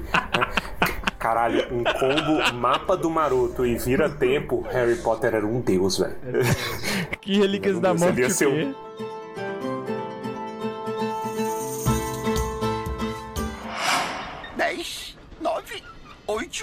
sete, seis, cinco, quatro, três, três e meio, dois, um e três quartos. Vai! Se o Harry olhasse no mapa do maroto enquanto a Hermione estava assistindo duas aulas ao mesmo tempo, ele veria duas Hermiones, né? Acho que não. Não. Então, gente, eu fiz uma mega pesquisa sobre isso hoje à tarde. O agente da Olha FBI lá. está muito mais tranquilo, porque dessa vez eu pesquisei como viagens no tempo funcionam e não como Horcrux funcionam. Estamos melhorando, certo? é, Tá tranquilo. tá, tá, tá tranquilo. Eu até achei um gráfico. Ele só deve estar achando que você tá tentando voltar o tempo pra matar ele. Isso. Cuidado. Isso. Isso. Mas ó, só, só fazer um adendo aqui sobre viagem no tempo, galera. A prova de que a viagem no tempo não existe é que É porque ela não existe. 2020 aconteceu. E ninguém impediu 2020 de acontecer, tá? Ou E- e- avisaram, existe- ou avisaram e aí aconteceu porque as pessoas tentaram evitar que ela fosse acontecer. Véi, véi, véi, Existe um- uma thread no Twitter que é discussão da galera em denial, tipo assim, montando as teorias, sabe? Tipo assim, porra, é porque vai acontecer uma coisa muito pior. É porque não sei o que, não sei o que. É, é- é muito bom, eu queria poder trazer, mas eu não consigo achar mais. Foi logo no, Eu, logo eu- no eu não sei se vocês pandemia. viram. Tem, tem uma tirinha que é O Viajante no Tempo Chega. Ah, é. Faz. Em que ano nós estamos? 2020. Ah, no primeiro ano da pandemia? O quê? O quê? Isso é muito Ai, bom, socorro, gente. Eu sempre, eu sempre lembro, de quando fala de viagem no tempo, do contrato de. Do contrato de, de, de moradia do Sheldon, que ele fala, que ele, ele e o Leonard falam assim: se algum de nós em algum momento inventar a máquina do tempo, a gente vai voltar pra esse momento e aí a gente vai se dar de presente a máquina do tempo. Eles esperam um pouquinho decepcionante. Gente, mas agora eu tô, pers- eu tô curioso com o resultado da pesquisa da Verônica. Vamos, Verônica. Existem três é, formas principais de trabalhar com viagem no tempo. Eu. Deve ter explicação física pra isso, mas meu negócio aqui é literatura, então vocês que lutem. Uma delas é aquela. É, que a linha do tempo ela é dinâmica e é aquela que causa um paradoxo. E que no caso você, tipo, você tá aqui no futuro, aí você volta e aí você vai lá e mata teu avô e aí você Isso. teoricamente não deveria ter nascido, mas você voltou, voltou no tempo, enfim, é um paradoxo. A outra Uhum. versão. Não existem É múltiplas linhas, né? Isso, Múltiplas não. versões. Exatamente. É um paradoxo numa linha só. Até porque é um paradoxo, né? Se fossem várias, não seria, enfim. É. Uhum. Aí o outro é. Esse, esse é chamado esse é chamado do bootstrap paradox, né? Então, tipo assim, Exatamente. é, bootstrap. se você dá uma bota pra você no passado e aí você fica, essa bota fica infinitamente, entendeu? De onde veio a bota? Né? Aí é questão. A outra é a que trabalha com multiverso, que é aquela que qualquer mudancinha que você faz cria linhas, infinitas linhas de tempo alternativas, que é o que a peça. Que é o me- peça horrorosa vai usar. É, A esse- peça amaldiçoada. Ela usa esse. E, e que por, Amaldiçoada mesmo. e que por um outro lado é o melhor episódio de Community, né? Então eu recomendo verdade, pra todo é mundo é Remedial Chaos Theory, alguma coisa do Da tipo. moeda. Então procura lá, é muito bom. velho. Então procurem community e não a peça. Pra Isso, já Isso, e não a peça. Esqueçam a peça. Peça é uma merda. Vai. Agora, a outra versão é a que é um ponto fixo, que é a que Prisioneiro de Azkaban usa. Que é a de que tudo que aconteceu no passado só aconteceu porque você no futuro fez acontecer. Então é uma única linha de tempo e na verdade o que você faz é preencher as lacunas. E eu achei isso muito sensacional porque no filme eles trabalham isso assim de forma bastante visual. Você tem as pedrinhas, que eles percebem que eles têm que tacar a pedrinha e tudo mais. Mas no livro, pode ver que eles não se voltam pra ver o bicurso é, ser executado, mas eles escutam o barulho do machado do carrasco. E aí depois, quando você vê a cena acontecendo no futuro, o carrasco bateu na cerca. Então não, não, não houve paradoxo ali, é como se isso sempre tivesse acontecido. E o Harry vai lá e fala que quando a Hermione pergunta como é que ele tinha conjurado o patrono, aí ele, eu conjurei porque eu sabia que eu já tinha feito isso. Pronto, é isso. A viagem que tem um ponto fixo, que é o que o Prisioneiro de Azkaban faz, e ela funciona muito bem quando é com um, assim, um tempo limitado, que é o que eles fizeram, tipo, três horas. Mas assim, né, se você for usar mais tempo já deve complicar. Mas pra ver como que ficou inconsistente dentro do próprio Harry Potter, porque a peça usou uma coisa e o, o livro usou outra completamente diferente. Ah, gente, consistência em Harry Potter, os livros até que vai. Mas fi, Não, todo- de- depois, que acabou, Depois que acabou depois que isso. acabou os livros que- e o universo começou a expandir, sabe? Ah, dane-se, Mi- Minerva dando aula quando ela devia ser aluna, sabe? Isso. Não, é, e tem, Então, e assim- tem problemas, tem problemas dos menos aos mais graves. Por exemplo, sabe um que a galera não costuma apontar muito? O segundo, o, qual que é o nome que você deu para Animais Fantásticos? Harry Potter e os bichos. Isso. O segundo, o segundo Harry Potter e os bichos. O que que acontece? O Newt, né? Ele tá procurando, acho que a Katina, acho que era esse é o nome dela, a. a, a É Tina, paixão- pode a chamar só paixão. de Tina. É, a paixão dele, etc. E aí ele joga um pó no chão que revela o que aconteceu ali, meio Witcher, né? Então aí ele, ele começa a fazer um forense ali. Isso sozinho destruiu sete filmes de Harry Potter. Essa magia. Como que não tinha nenhum filho da Eu nem lembro. pra fazer esse negócio lá, entendeu? Oh, hum, nossa, tem uma cobra passando aqui na minha frente que passou algum tempo atrás. Deixa eu seguir. Pronto, resolveu o problema. Se eu chegar aqui com é, o Sirius Black aí, ó, chegar lá na cena. Assim como vira tempo, destrói outra vez todos os filmes de Harry Potter, porque aí você pode voltar o quanto você quiser e etc, etc, etc. Então, Não, mas aí eu acho que o vira-tempo, a desculpa é, de- é igual a Fernanda falou que eles voltaram só três horas. Se você voltar mais que isso, pode dar ruim. hum, agora, porque ele não, Ah. ele, ele não deixa mais voltar mais que três horas, mas depois, no Cursed Child, eles voltam. Ah, não, mas aí esquece é Child. 10, 9, 8, 7, 6, 3 e meio, 2, 1 e 3 quartos. Vai! Então você falou que esse, esse pozinho aí já destruiu o Harry Potter inteiro e eles podiam ter provado a inocência dos Sirius com isso, mas eles tinham outra forma de fazer isso sem o pozinho, aquele Priori Incantatem. É mesmo. Que sabe qual é o último feitiço feito pela varinha come... Gente, esse livro mostra que não existe justiça no mundo da magia. Não existe o pro- devido processo legal. Tem um jeito ainda mais simples. Ah. Que é ninguém percebeu um rato sobrevivendo por 12 anos. Ah, não. mas isso aí Detalhe. é, isso aí é coisa da, do, dos Weasley. Isso aí é. É, dos Weasley. É. Dos Weasley. Os caras são tão distraídos assim. Não, é a pobreza dos Pobreza, Weasley. Fala é. assim, mano, eu não posso comprar outro. Ah, então tá lá, velho, tá em lucro. Usa aí esse rato. Mas aí o que acontece? Eles vão pro, pro Egito, né? Porque eles vão- visitar o, o Gui. E aí eles compram o negocinho pro Harry e falam: Ah, comprei um negócio pra você, mas tá com defeito. Ele sempre a- a- fica maluquinho quando tem ameaça. Não vamos considerar que existe uma ameaça, que tem uma coisa esquisita. Eu comprei um negócio com defeito. Tava de boa na loja. Eu cheguei perto, o negócio começou a tremer. Ah, ele tá com defeito. É. Não sou eu que sou o melhor amigo do Harry Potter, que é uma pessoa que vive constantemente ameaçada, que tem alguma coisa do meu lado que tá atrapalhando. Um bagulho que eu comprei tá com defeito. O inferno são os outros. Caraca, Sartre. Ele enlouquecia porque o Pettigrew tava perto do Harry, certo? Eles deixam bem claro na foto do jornal que aparecem os Weasley e o Rony tá segurando o Aham. Perebas. Então, tipo, ele foi pro Egito. Ganhou umas férias grátis aí nessa história. Eu tava pensando aqui, né? Os gêmeos Weasley viviam usando o mapa do Maroto. Como é que eles nunca perceberam o Pedro do lado do Rony, dormindo com o Rony?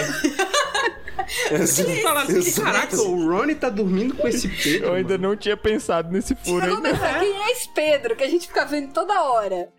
E ele tá dormindo com meu irmão. É por isso que eu falo que, tipo assim, quando. De novo, Harry Potter você não pode pensar demais.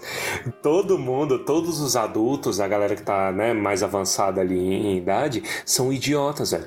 O, o- o lance da- do pozinho e até do Priori Incantatem, a, a J.K. é, Joanne. Joana. Joana usa pra se escapar, falando que aquilo ali, e eu concordo com ela, que é a crítica dos livros dela ao Ministério da Magia, entendeu? Então, quando é assim, tipo assim, é pra evidenciar o quanto que o ministério era caricaturalmente imbecil, entendeu? Então, tipo assim, pô, rolou alguma coisa. Ah, bode expiatório, peguei aqui, Sirius Black. Não, não, não. Pronto, abafou. Ministério está fazendo alguma coisa, né? Que tem um pezinho na realidade.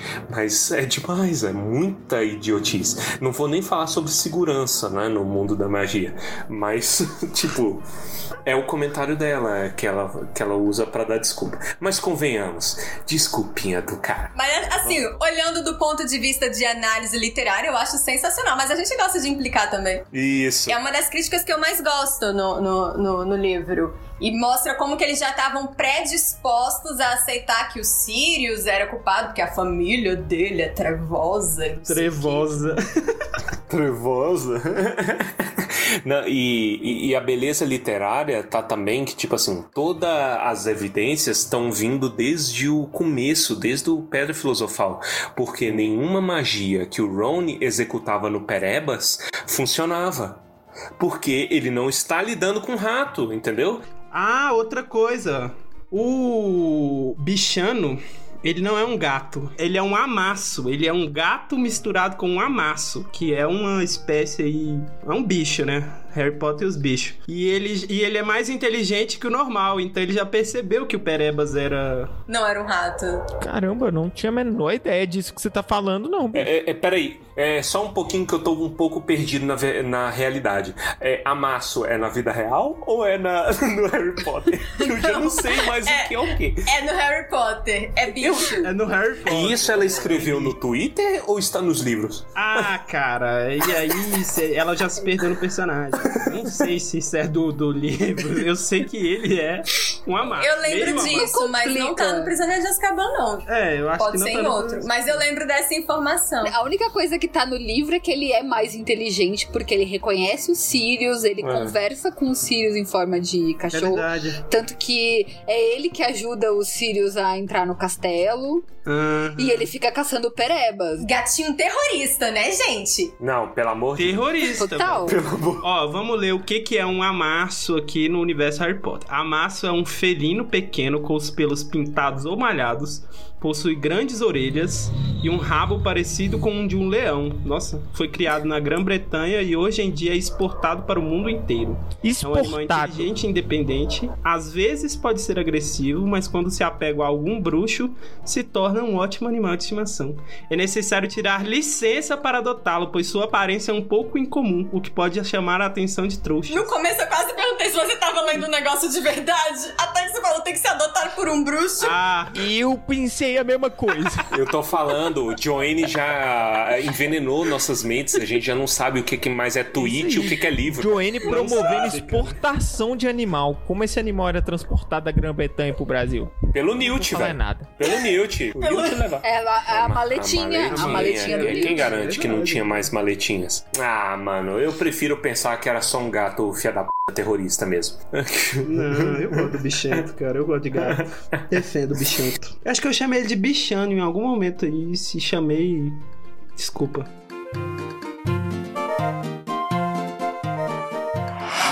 Dez, nove, oito, sete, seis, cinco, quatro, três, três e meio, dois, um e três quartos. Vai! Vamos começar a entrar aqui na, na, na advocacia. É, como eu falei, eu estou aqui para falar dos meus delinquentes favoritos. Eu sou representante legal de Sirius Black. Tá aqui o meu cartão de visitas, horário comercial de 8 às 5. Da OAB bruxa, né? da Bruxa. Não, eles não têm. Estão tão importando trouxa pra fazer o trabalho, porque eles não sabem. Eles não sabem o que que é o profissional advogado. Profissional advogado. Por que que você tomou esse caso pra você? Porque ele não teve um advogado, tadinho. É verdade. Botaram jogar.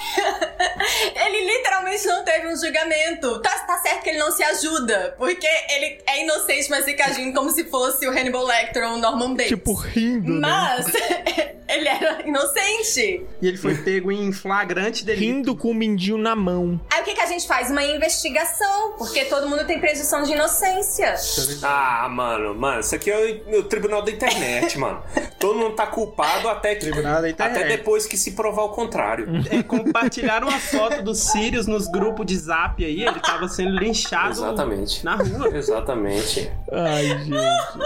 Mas, ó, é, é isso daí. Vocês. Todo o bloco anterior foi um, um argumento fortíssimo para o fato de que não há justiça no mundo bruxo. Isso. E. A justiça não é justa. E é isso aí, você só tem mais provas disso, entendeu? Eles têm as ferramentas, eles são preguiçosos demais pra usar e só joga o povo lá pra ser mantido por um monte de demônio, porque não faz o menor sentido você virar e falar que os dementadores são um ser que meu irmão, o dementador, ele é o capeta na terra, ele vai obedecer dono de prisão pra quê? Agora vamos combinar que eu acho que são uma das criaturas mais legais que a Joanne criou. Sim. Nossa, é muito bizarro. Eu acho sensacionais. Dizem, dizem por aí que são plágio dos, dos Cavaleiros Negros do Tolkien. Ah, não, não. Você sempre tem plágio. Sai pra lá com seus Só plágios. por causa do visu, gente. Não, é, é- Só por não, causa do eu acho, eu acho que em termos de filme é referência. Eu, eu, eu, a- É eu referência, aceito isso. né? Tipo, é referência, velho. Porque, porra, ele é um medo, sabe? E a tristeza e a depressão encarnada. Tanto que a inspiração, segundo as próprias palavras de Joana, é que eles são a depressão mesmo, entendeu? É a analogia à depressão. Por isso, chocolate, inclusive. Sentir que você nunca mais vai ser feliz. Isso é pesado. E a, a dinâmica deles é, é- já é boa por si só, e eu acho ela tanto mais maneira quando você bo- bota o Sirius na equação, porque a maneira como o Sirius sobreviveu, eu acho maravilhosa, que o cara sobreviveu na base do ódio. 13 anos, entendeu? Tre 13 anos no ódio, remoendo, falando assim: eu não sou o culpado, este filho da p é, se explodiu, né? E aí ele começa a fazer a lista da área, né? E fica a lista da área ali repetindo. Pedro Pettigrew, Pedro Pettigrew, Pedro Pettigrew, Pedro Pettigrew, Pedro Pettigrew, fica ali. Aí, aí ele tá lá preso e vê o bonito no Egito. Passeando. Passeando, de férias. passeando. E aí, e aí, tipo assim, é tudo na base da- do ódio. E o cara tava tão magro que ele passa pelas grades como cachorro. Tudo essa, essa dinâmica. Eu não falo nem da, da, da segurança do mundo bruxo, né? Que os caras são cegos e os caras não, não, não perceberam nada. Que grade é essa? Né? né? Que grade é essa? Tudo bem, mas eu acho muito maneiro isso, cara, como que ele sai na base do ódio. Concordo com isso.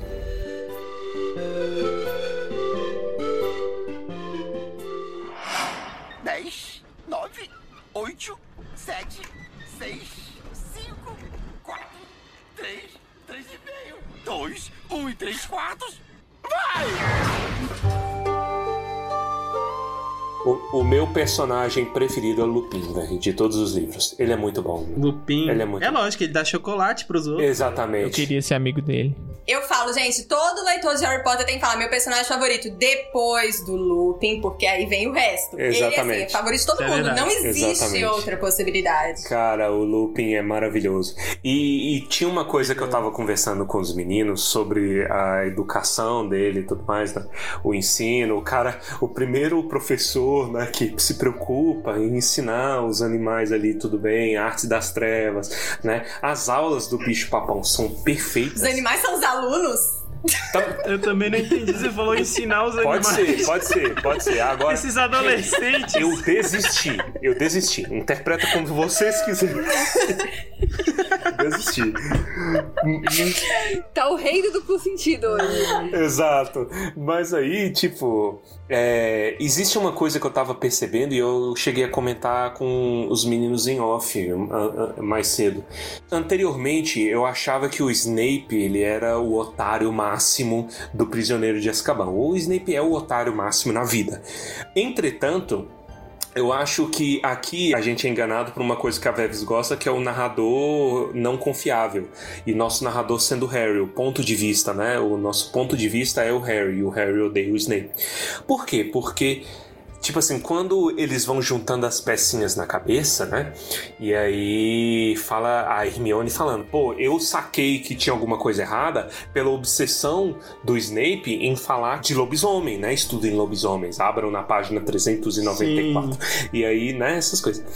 Só que depois eu parei pra pensar que, na verdade, menino Snape foi o único docente nessa escola desgraçada que estava preocupado com as crianças. Porque, na verdade, o que eu acredito, isso é interpretação, é discutível, que toda essa tentativa dele, né? Falar assim, gente, lobisomem, lobisomem, lobisomem, lobisomem. Não é tentar pintar o Lupin, falar assim, ei, alguém uma hora vai sacar que este homem é lobisomem e vai denunciar.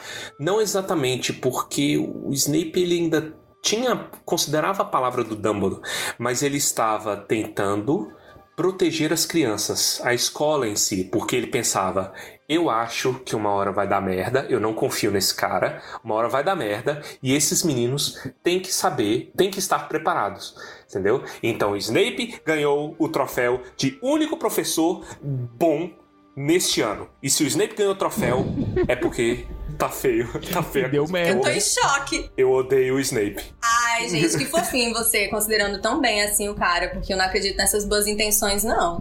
Pra mim, ele queria ferrar o Lupin mesmo. Mas eu acho que ele guardou aquele, aquele recalque, sabe? De anos e anos e anos. O dia que você tentou me matar. pra mim foi isso daí. Não, eu não Tá, duvido. Aquele recalque que ele tem do- do- dos marotos. E, e, esse- e- e tem, um acú- tem um acúmulo de recalque, né? Porque quem tá fazendo a poção é ele. Ele tá tendo trabalho extra. E é ele que conta, ele deixa vazar pros alunos da Sonserina que o Lupin é um lobisomem. Tá certo que o Lupin tinha pisado muito na bola porque ele esqueceu de tomar a poção. Como é que você faz um negócio desse, né? Mas enfim, ele contou e aí o Lupin teve que ser. Aí eu acho que é vingança plena. Mas antes é porque, tipo assim, apesar do Snape ser ruim, ser, ser um des- desgraçado, tipo assim, ele abusa das crianças e tudo mais, mas o Dumbledore falou, a água parou. Entendeu? Então, se o Dumbledore falou, cuida deste moleque, cuida deste professor, é, eu quero ele no corpo docente. O Snape vai fazer calado. E ele engole. Isso ninguém tira do Snape. Apesar dele ser um filho da p tudo mais. Então, isso me fez pensar que, por, por ordem do Dumbledore, ele poderia se sujeitar, entendeu? Então, Snape é um personagem maravilhoso, porém, não romantiza Snape, é errado. Na casa do Senhor, não se romantiza Snape. Tá bom. show Satanás, show Satanás. Do Lupin, vocês querem falar mais alguma coisa? Eu gosto muito do ator. Hoje eu gosto menos dele por conta do Mulher Maravilha. Nossa, eu ia, fal- eu, eu ia falar isso. A, a primeira cena que ele apareceu, ele não conseguiu me convencer de vilão, porque eu, ah, mano, é o Lupin. Mas aí quando bota ele de CGI lixo PlayStation 1, aí, aí eu perco tudo. Aí eu... Gente, sabe o que eu tô lembrando? Não tem nada a ver com Mulher Maravilha. Na, Ah. do- no curso de letras, a gente tem aula de latim. E a minha professora de latim, ela era muito fã de Harry Potter. Ela sempre usava Harry Potter Olha. de exemplo. Ela amava a Bellatrix e ela parecia com a Bellatrix. E aí um dia, e aí um dia ela chegou pra dar aula assim muito aleatoriamente, explicando, explicando, explicando, ela parou. Remo Lupin. Lobo, lobo. Assim, do nada. Só parou e falou isso. Só que aí, a, a sacada da mulher. E isso tudo foi pra explicar adjetivo pra gente. Porque lupin vem de lupus, tarará, que é do adjetivo de lobo.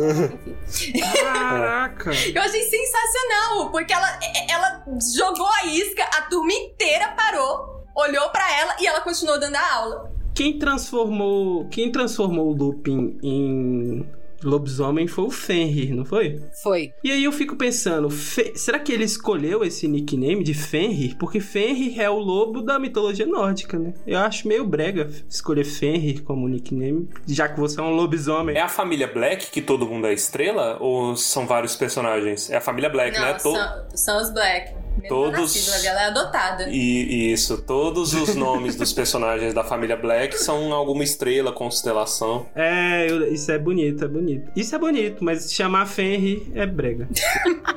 Tem uma galera na internet que faz umas análises assim, tipo, porra, Sirius é, é estrela que faz não sei o quê. Ai, mas, Ah, tá. mas, mas é maneiro, eu não duvido. Signos. É maneiro, é maneiro. Tá, agora uma pergunta. A Vev está aí, advogada dos delinquentes. Você também vai defender o Pedro? Não, gente, socorro, né? Isso daí não tinha nem ter existido. E Thiago, e Tiagão? Tiagão, Tiagão, Tiagão. Tiagão. Ai, eu passo um pano porque ele se sacrificou pela família. E porque É. ele vira um cervo, Ah, que é um dos é. animais mais lindos da natureza. Um dos bichos mais elegantes. Eu, eu, eu, eu vou dizer, eu vou guardar minhas Ah. críticas ao Thiago pro sexto, tá? Porque eu tenho várias reclamações dele no sexto. Pro sexto, o homem nem aparece lá. Mas tem um detalhezinho lá que eu tenho certeza que se fosse hoje, ele tava quebrando Ah. a inteira. Gente, Hogwarts nem sabe o que que é isso, não. Porque eu tava pensando aqui. Olha a lógica desse povo. Um assassino em massa invade o teu colégio. O que, que você faz? Aglomera todo mundo no salão para impedir o assassino em massa Em de massa. matar.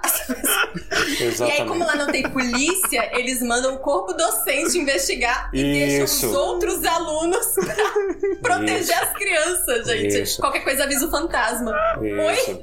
Vai ser muita sorte se você não morrer. Pisca, pisca, pisca. É.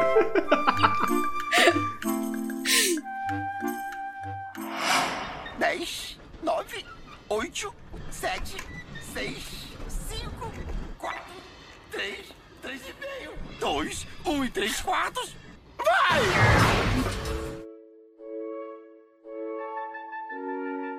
Menino Hagrid virou professor. Tenta assassinar o Draco Malfoy. Isso é o Lúcio falando, né? Sei. Aham, Como que ele exatamente. virou professor?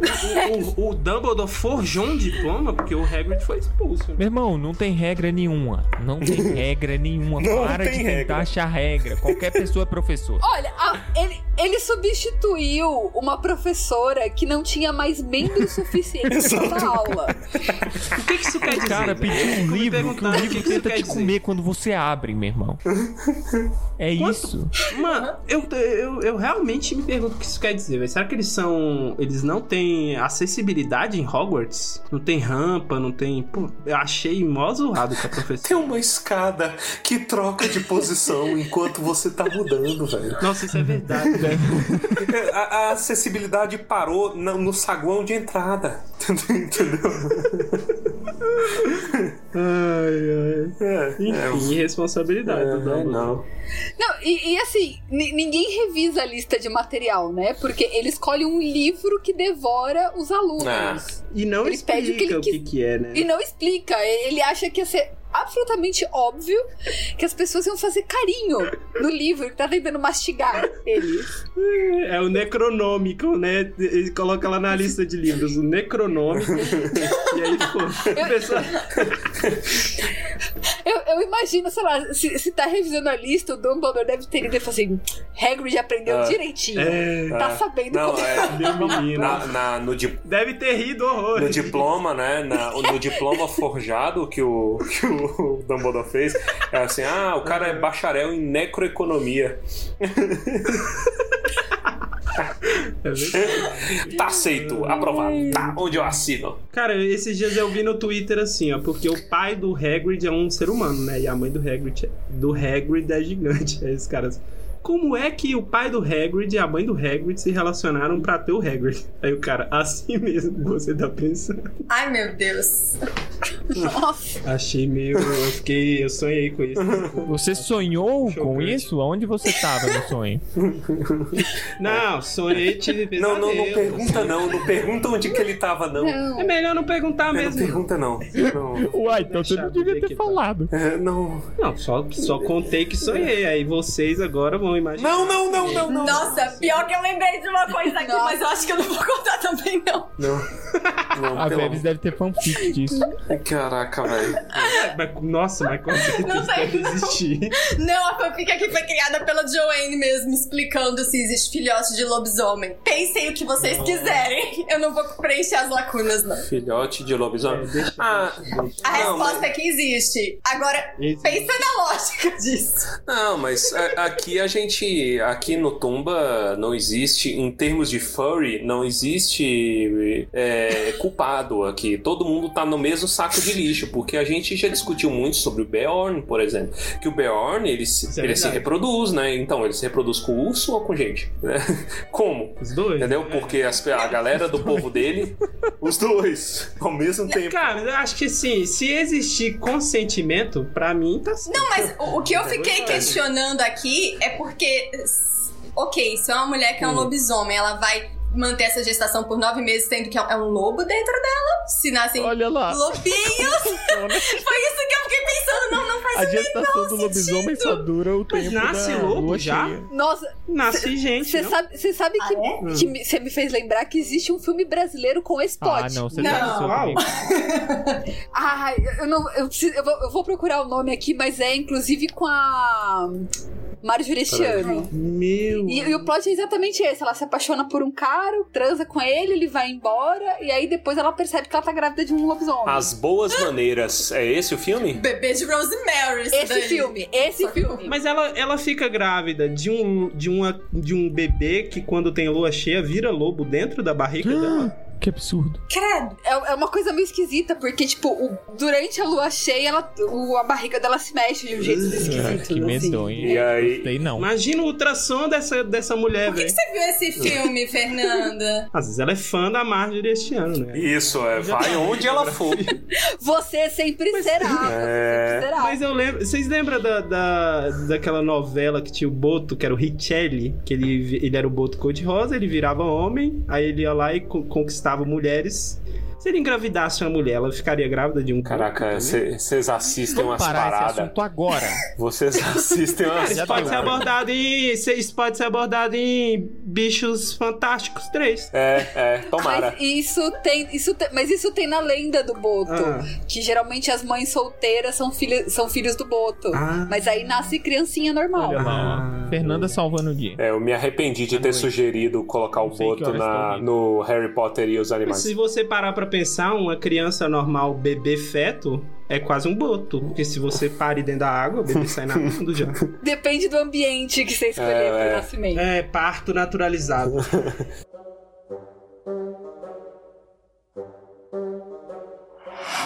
Dez, nove, oito, sete, seis, cinco, quatro, três, três e meio, dois, um e três quartos.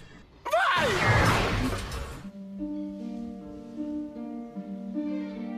Ah, destila teu ódio, Fernanda. Vai, começa. Antes de eu começar a minha amargura, Hum.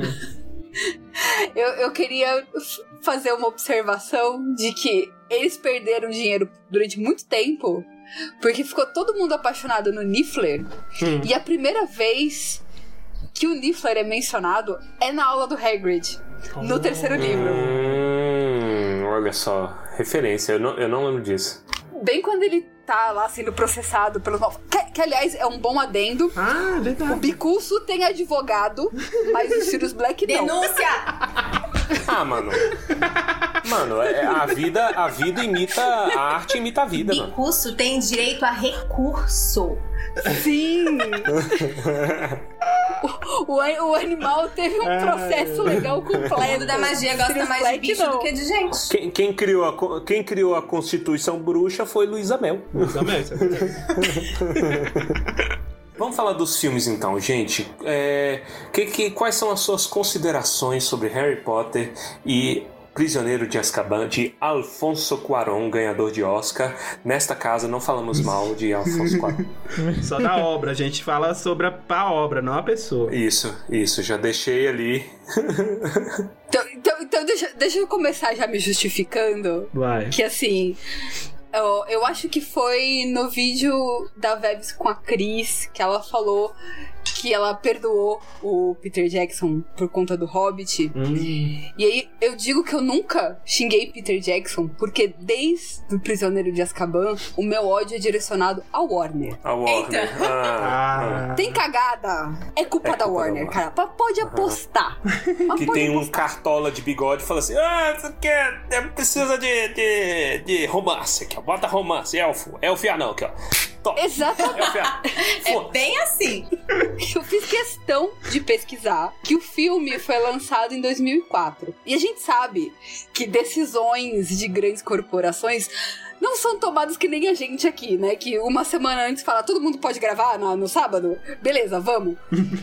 essas, essas decisões são tomadas durante anos. Então, o filme é lançado em 2004, mas em 2007 eles anunciam o parque. Então, essa jossa tá sendo planejada há muito tempo. Eu estou, eu estou sentindo que você vai chegar em algum lugar muito maligno, mas. Vai.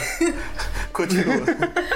Então, o que acontece? O meu problema com o prisioneiro de Azkaban é que ele abre a porteira pra o que que vai ficar da hora de atração no parque. Entendeu? Entendeu? Então, por que, que a cabana do Hagrid fica mudando toda hora? Porque a gente tem que mostrar essa desgraça, porque vai virar cenário lá na frente. Faz sentido. Por que, que a gente tem que gastar muito tempo com Noitibus? Porque mandar pra fazer uma montanha russa da hora, então a gente já bota o cara se sentindo no Noitibus, se sentindo na montanha russa. Ô, ô, ô, Fernanda, então me explica uma coisa. Você disse que os estúdios tomam essas decisões por anos. como que eles não conseguiram tomar a decisão de fazer uma série de filmes consistente? Por que, que eles conseguem fazer qualquer coisa menos isso? Porque isso não é. Porque esse não é o ponto importante da Warner. Se, se você perceber, se, tudo que a, a Warner bota a mão, o problema não é consistência. O Hobbit, eles não queriam consistência. Eles queriam três filmes Não, pra vender é mais. puramente dinheiro. É verdade. puramente Então, você pega os filmes da DC. Ah, o, o, o que que dá dinheiro? O que, o que que é importante? Ah, bota batalha de CGI. Mulher Maravilha contra o Ares, gigante. Faz Não, sentido? Não sei. importa. Não, foda-se. Foda, a gente precisa de marvelizar. Exatamente. E aí começa a minha implicância, porque eles estão cagando pra consistência da história. A começar, qual, qual que é o plot? Qual- qual- o que que faz a história do prisioneiro de Azkaban começar? É a tia que é inflada e ele foge de casa porque ele vai ser expulso da escola, então já vai fugir de casa. Certo. Correto? Uhum. Se você começa a ver o prisioneiro de Azkaban, enquanto o letreiro tá vindo na tua frente, tem uma luzinha piscando. Isso. A luzinha piscando. Aí de repente é ele com a varinha Magia. fazendo lumos pra estudar debaixo do, do colchão. Aí tudo bem. Aí ele não tava preocupado de ser expulso Isso. da escola. É É verdade. verdade, ele faz magia mas fora é, do chega nesse nível de. Tipo, ele não Chega. pode fazer nem coisa. Não pode. Não Mas pode. Fudeu, como que estuda? Ele, ele quase foi expulso e quem fez a magia foi o É elfo verdade. doméstico. É. não foi nem ele. Então, assim, eles não estão se importando com a história, mas. Pô, da hora o moleque fazendo magia pra estudar escondido. A a cena fica bonita. Vamos fazer. Nossa, Não tem verdade. lógica na história. Nível visual. É, não tem muito isso. Entretanto, Entretanto. eu acho que Harry Potter e Prisioneiro de Azkaban é o único filme da franquia, entre todos, que se beneficia do fato de ser um filme, de ser cinema. Ele dá um banho de lavada em todos. E eu acho que isso é ponto comum, né? Tipo, em termos de aspecto técnico, Ah, sim. que o, o Harry Potter e o Prisioneiro de Azkaban é um show, velho. Isso, a câmera não para, né? Tem uns bagulho assim. A câmera não para, meu Deus, Baís. O Baís é apaixonado na câmera que não para. Mas eu, eu também, velho. Eu amo isso. Eu acho isso fascinante. Eu já assisti o filme uma vez só reparando nisso. Isso, a câmera não para um segundo.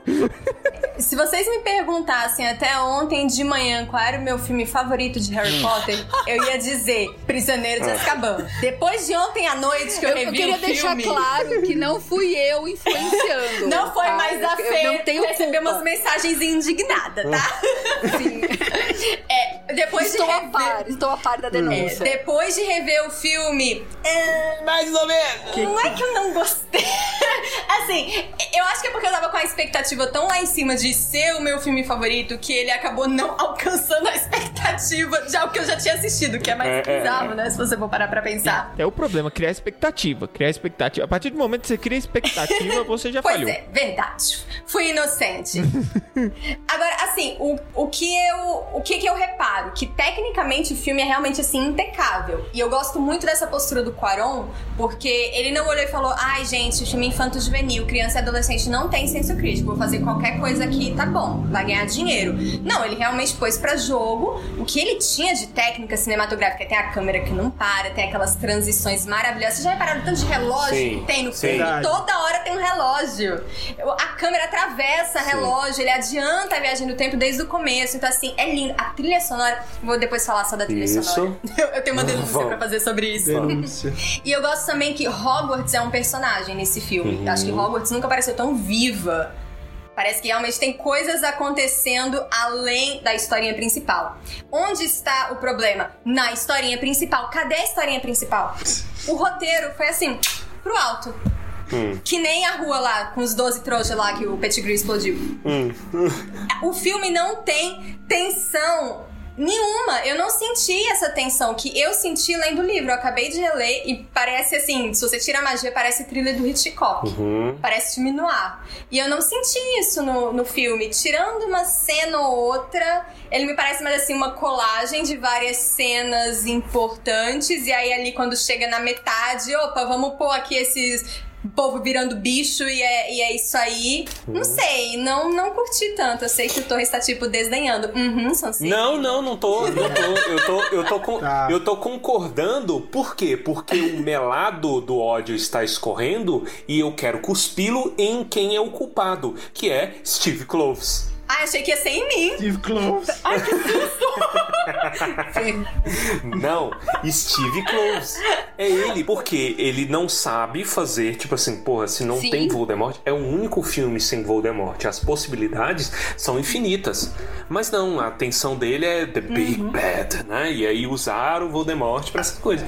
Sumiu o Voldemort, não tem intenção. Eu concordo nisso. O, o que me incomoda no filme é que assim, ele é esteticamente muito bonito. É exatamente isso que vocês falaram. Ele é lindo. Tem assim, melhores wallpapers que você pode imaginar é tudo nesse filme. É verdade, a ponte com o Lupinho, o Harry conversando. Nossa, eu usava Mas o esse. diálogo é horrível. Exatamente. É, é isso. É- ele, ele para na estética. Se você tirar a estética, o filme desmonta. Mas é isso que o Torres tá falando, né? A culpa cai em cima dos roteiristas. Isso. gente. E é um negócio que os- Sim. todos os filmes têm um probleminha, né, Isso. mano? Porque o tempo passa.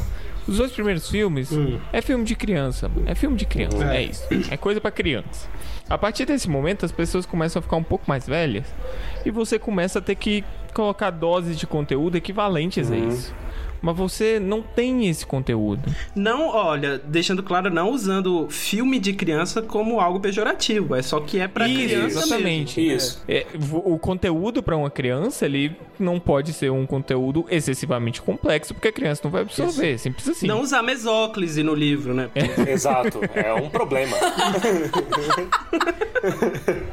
Mas vocês sabem que no- na época que saiu o filme, eu lembro que eu e os meus amigos, a, a gente tinha mania de assistir um- um- uma série de vídeos no YouTube, eu não sei se vocês conhecem, que é os filmes contados por coelhinhos. Eu nunca vi.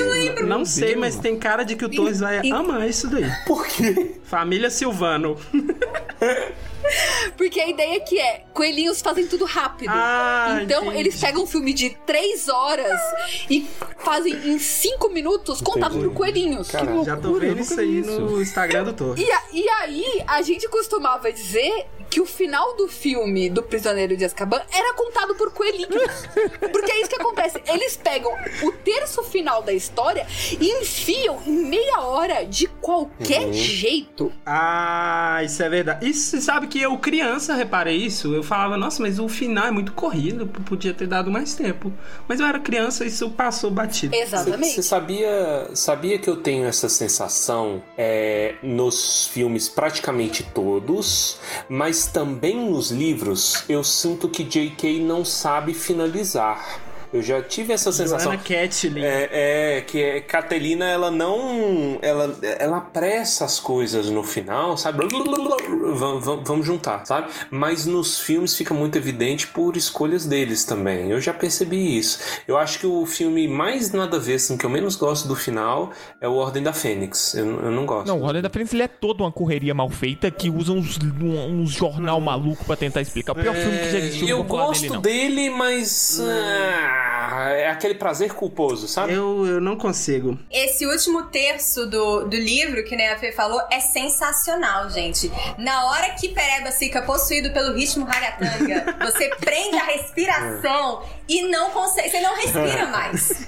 Porque é coisa atrás de coisa e, e o, e o Snape ali ouvindo menina que babado. E no filme a gente não, não capta isso, porque eles imprensaram tudo ali É. de um jeito só e, e vai. Tanto que, assim, eu não acho que eles tinham que ter explicado sobre os marotos. Isso é uma, re- uma reclamação que a gente vê, que eles não explicaram, mas eu acho que não faz falta. Mas a gente precisava saber que o James era um animal. É. Porque senão, aquele servo não faz sentido algum. Eu- gente, eu tava vendo o filme com minha mãe. Tadinha, vou expor. Aí ela, ela, ela não conseguia entender quem é que tava virando o quê. Aí quando ela viu o patrono, ela. E o lobisomem é amigo desse bichinho branco também. Eu, pois é, mãe. Melhores amigos. Ai, meu Deus. E a, e a história dos marotos é tão legal, né, cara? É sensacional. Agora, puxando de volta pro filme, tipo assim, de cenas maravilhosas, eh, talvez a cena que eu mais gosto, que eu, eu acho ela genial, eu aplaudo de pé com os pés.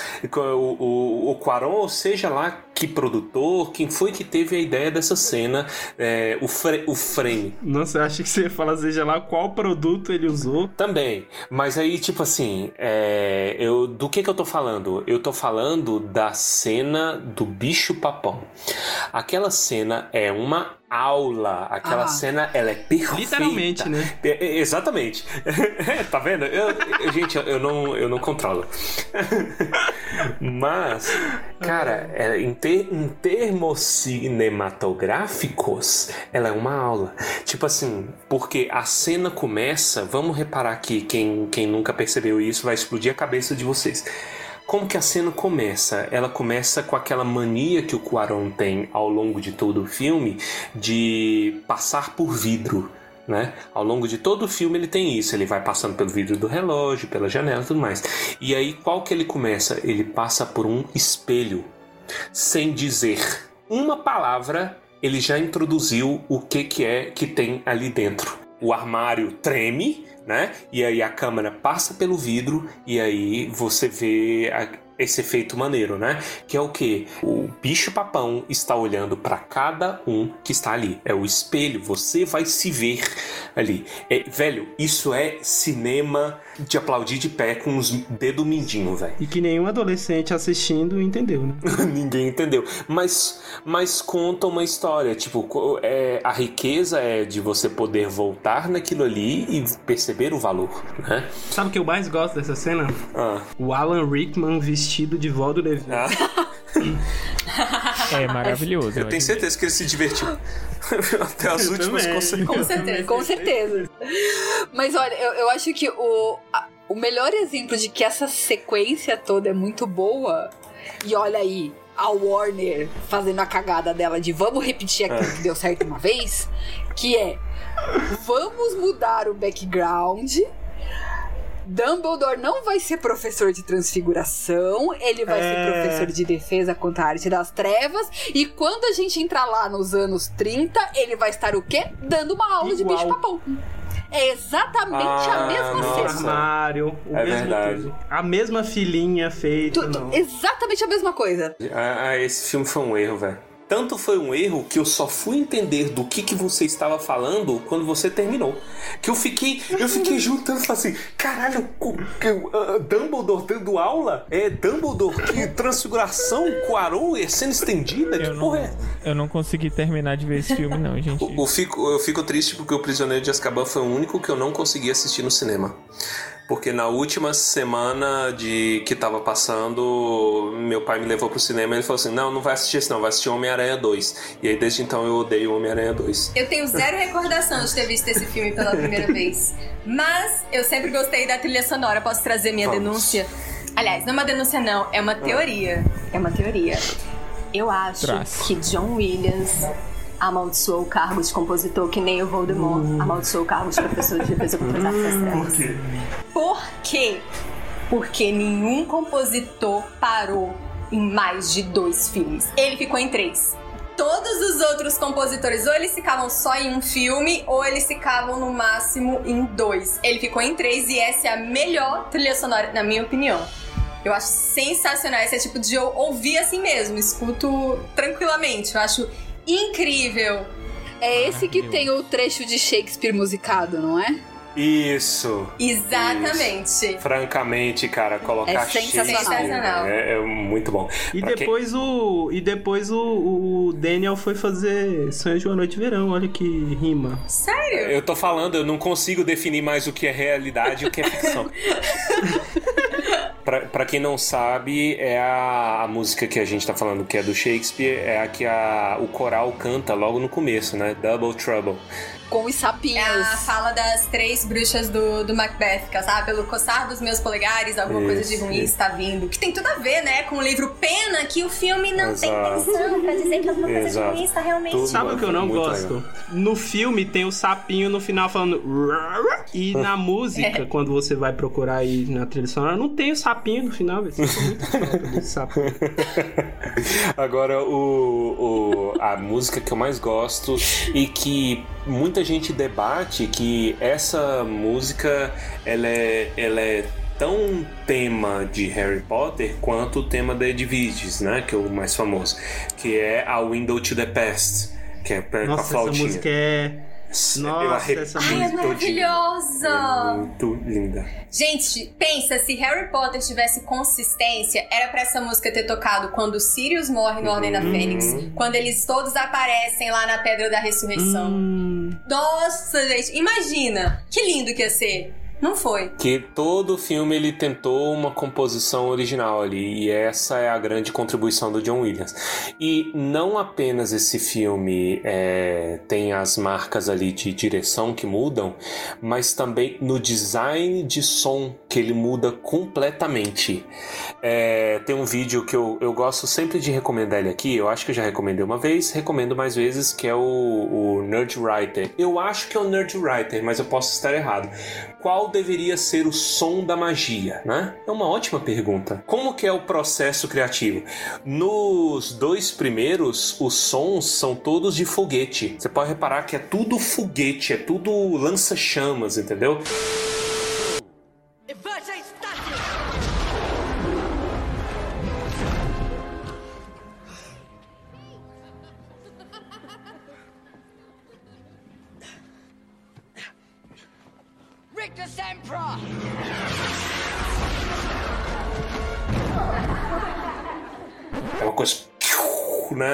É muito legal.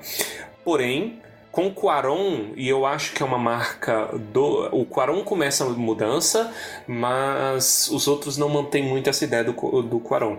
O Quaron, tudo é som de flauta. É como se fosse a magia fosse uma brincadeirinha. Né? Então, tipo assim, olha, olha um truque aqui, ó. Presta atenção, você tá prestando atenção? Lumos Maxima. Lumos Maxima. Lumos Maxima. E aí eles vão progredir nisso. O design de som de Harry Potter, em geral, eu, eu gosto em todos os filmes. Em geral, que eu tô conseguindo me lembrar. Tirando o, o sabre de luz do Câmara Secreta, que a gente, com- né? Ah, que a gente comentou.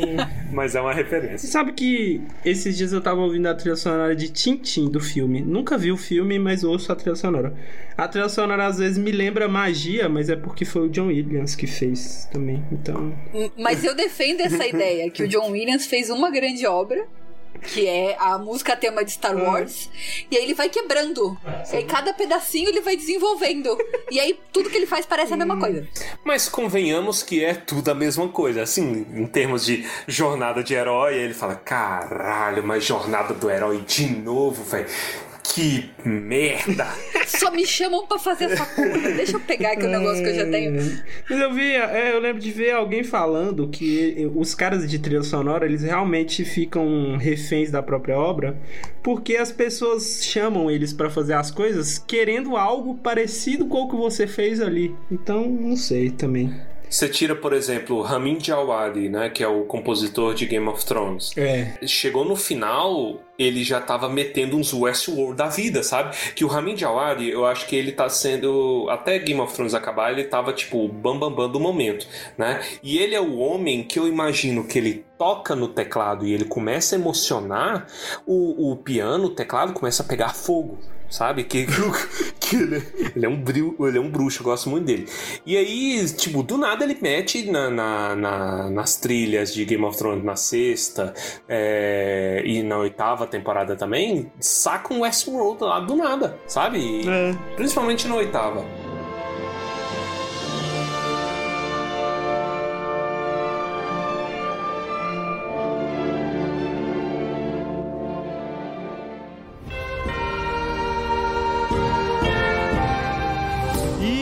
Isso, então, encerramos mais um magnífico episódio especial de Tumba do Balim. Falamos sobre Harry Potter. Você gostou? Você não gostou? Você tem alguma ideia? Você tem algum comentário? Envie para nós no tumbadobalim@gmail.com ou na DM do Instagram ou qualquer coisa. Manda pra gente, faz sinal de fumaça, divulga, tá, div- divulga, divulga. A gente precisa que você divulgue. É importante que você faça isso. Aparece na nossa lareira. Aparece na nossa É. lareira. Entendeu? Oi. É. Bota, faz a sua tia que maltrata cachorro inflar, entendeu? Isso, ou a tia que fala concurso também. Eu queremos relatos de vocês Isso é que verdade. é, inflaram as tias que falam de concurso. Eu aprovo. Esse tipo de violência eu aprovo. E vamos então para os comentários cretinos, talvez não tão sucintos do episódio de hoje. E começando por mim, eu digo com tranquilidade que dificilmente aquela loja de animais no Beco Diagonal tinha algum avará pra estar funcionando. Aquele negócio parecia macabro. O mundo, o mundo bruxo não respeita os animais. Não que o nosso respeite também, mas tudo bem. Fica aí.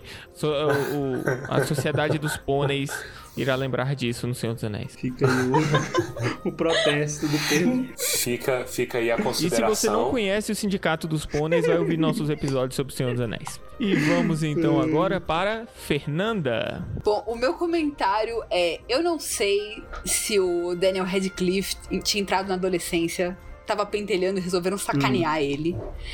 Mas não tem motivo algum pro filme encerrar congelando na imagem Cara, que é congela. horrível, é horrível. Eu tô mandando É print é pra horrível, vocês agora. Porque é ridículo. Não faz sentido o negócio acabar desse jeito. Porque É verdade o filme tem esse bagulho. essas- é muito escroto. Cara, a, a última cena, se brincar, eu acho que ela destrói o filme todinho, velho. Não, ela, ela não, ela não tem razão. Primeiro que não tem razão de ser ele receber a vassoura no final, porque ela, ele receber a vassoura é um grande mistério da história. Ele recebe a vassoura no final. Ninguém sabe de quem ele. Uma pena do Bicurso. É, com alguma dica de quem que foi. Ele pega e sai voando e o negócio congela, né? A Avenida Brasil congelou. Nessa, nessa cara do Daniel Radcliffe. E, e aí sobe os créditos. Tipo, não é que eu dei pause e dei o print. Eu printei porque congelou. Exato, Desse exato, jeito é muito escroto. Exato, é muito errado, velho. Será que o contrato do Quaron já tinha acabado e aí mandaram o estagiário Nossa, que terminar? bosta, né? Eu acho que foi. A, a minha, a, a minha teoria é que o Daniel Radcliffe tava pentelho no, na adolescência e resolveram sacanear É, não, ele. Faz, faz sentido, faz sentido. Por que sacanear ele? Porque ele devia estar pentelhando no- nos bastidores, pregando peça. Eles viviam fazendo brincadeira de mão. O, o Tom Felton toda hora posta vídeo de bastidor deles causando, deles pregando peça. Ele devia ter pentelhado todo mundo. Eles querem saber, vou sacanear esse moleque. ele vai ficar 10 segundos na tela do cinema com essa cara escrota. Pronto. E vamos então agora com o comentário do nosso queridíssimo Guilherme Torres. Manda ver, Ernesto. Parabéns. Ah, Clap, clap, clap, clap pra você. Esse foi o comentário mais sucinto que eu já fiz na minha vida. E o mais cretino. É, vamos lá então com Verônica. Olha, eu fiquei aqui pensando. Eu acho que a essa altura da pandemia, do primeiro ano da pandemia, já tá todo mundo meio Sirius Black. Cabelo por cortar, usando as mesmas roupas, pensamentos homicidas, querendo virar um bicho. Querendo virar um bicho. Alguns virando, inclusive. Né? E, e pri- e principalmente porque quando a gente é confrontado, né? Pô, vai ter segunda onda, a gente vai ter que esperar. Pô, vai ter não sei o que, tem que ficar mais em casa, mais isolamento, ah, não sei o que, não sei o que. As pessoas já estão começando a gritar tal qual Gary Oldman. E aí começa. I did my waiting! né? Tipo, Inclusive, estamos aqui com o grito oficial de Gary Oldman em português, Fernandinha Correia. Olha, Se vai. você não entendeu, volta lá no episódio do Pedra Filosofal. É. Ô, gente, se eu ver alguém espirrando na rua, eu trato igual o dementador. Você quer dar um beijo? É Não, isso? não, sai correndo. aponta, aponta a varinha, joga, joga um cervo na Dá pessoa. vontade né? de jogar uma máscara, a pessoa espirrando no meio da rua sem máscara. O patrono é a máscara na cara da pessoa, depois você sai correndo. E vamos lá então para o encerramento aqui do nosso maravilhoso episódio Baessa. Cara, eu percebi que a JK é fã de Ney Mato Grosso, sabia? Ah, Porque eu, tava, eu lembrei uma música, né? é, do Ney Mato Grosso, que é Homem com H. E a letra é Nunca vi rastro de cobra, nem couro de lobisomem. Se correr, o bicho pega, se ficar, o bicho come. Ele tem outra é, porque eu também. sou eu, por... Sobre lobisomem. Olha aí. Não, mas aí nunca vi rastro de cobra. É o, do- é o Câmara Secreta, né? Tem couro de lobisomem, prisioneiro de Azkaban. Se correr, o bicho pega, se ficar, o bicho come. É a série como um todo. Porque eu sou é homem, porque eu sou é homem, menina. Eu sou é homem, como sou. Nem Mato Grosso é melhor que John Williams. Foda-se. Você citar aquela do um gato preto que usou a estrada entre os sacis e as fadas. Sabe qual é? Olha! Nossa, sim. Vira, vira, vira Ah. homem. Vira, vira. Vira, vira, lobisomem. Vira, vira, vira. Olha aí, a gente tava falando disso. Meu, eu tô Nem Mato assustado, Grosso é a trilha sonora de Harry Potter. É trilha sonora de Harry Excelente. Potter. Será que ele vai ser um personagem no Bicho 3? Não, Tomara. não. Ai, eu ia Esse, filme é um erro. Ele podia fazer a trilha sonora de Bicho 3. Não, não mancha, não mancha, não mancha a imagem dele, não. Não mancha a imagem do. Ele podia dirigir o filme 3, porque o Ney Mato Grosso é um ótimo diretor. Não mancha a imagem do Ney Mato Grosso.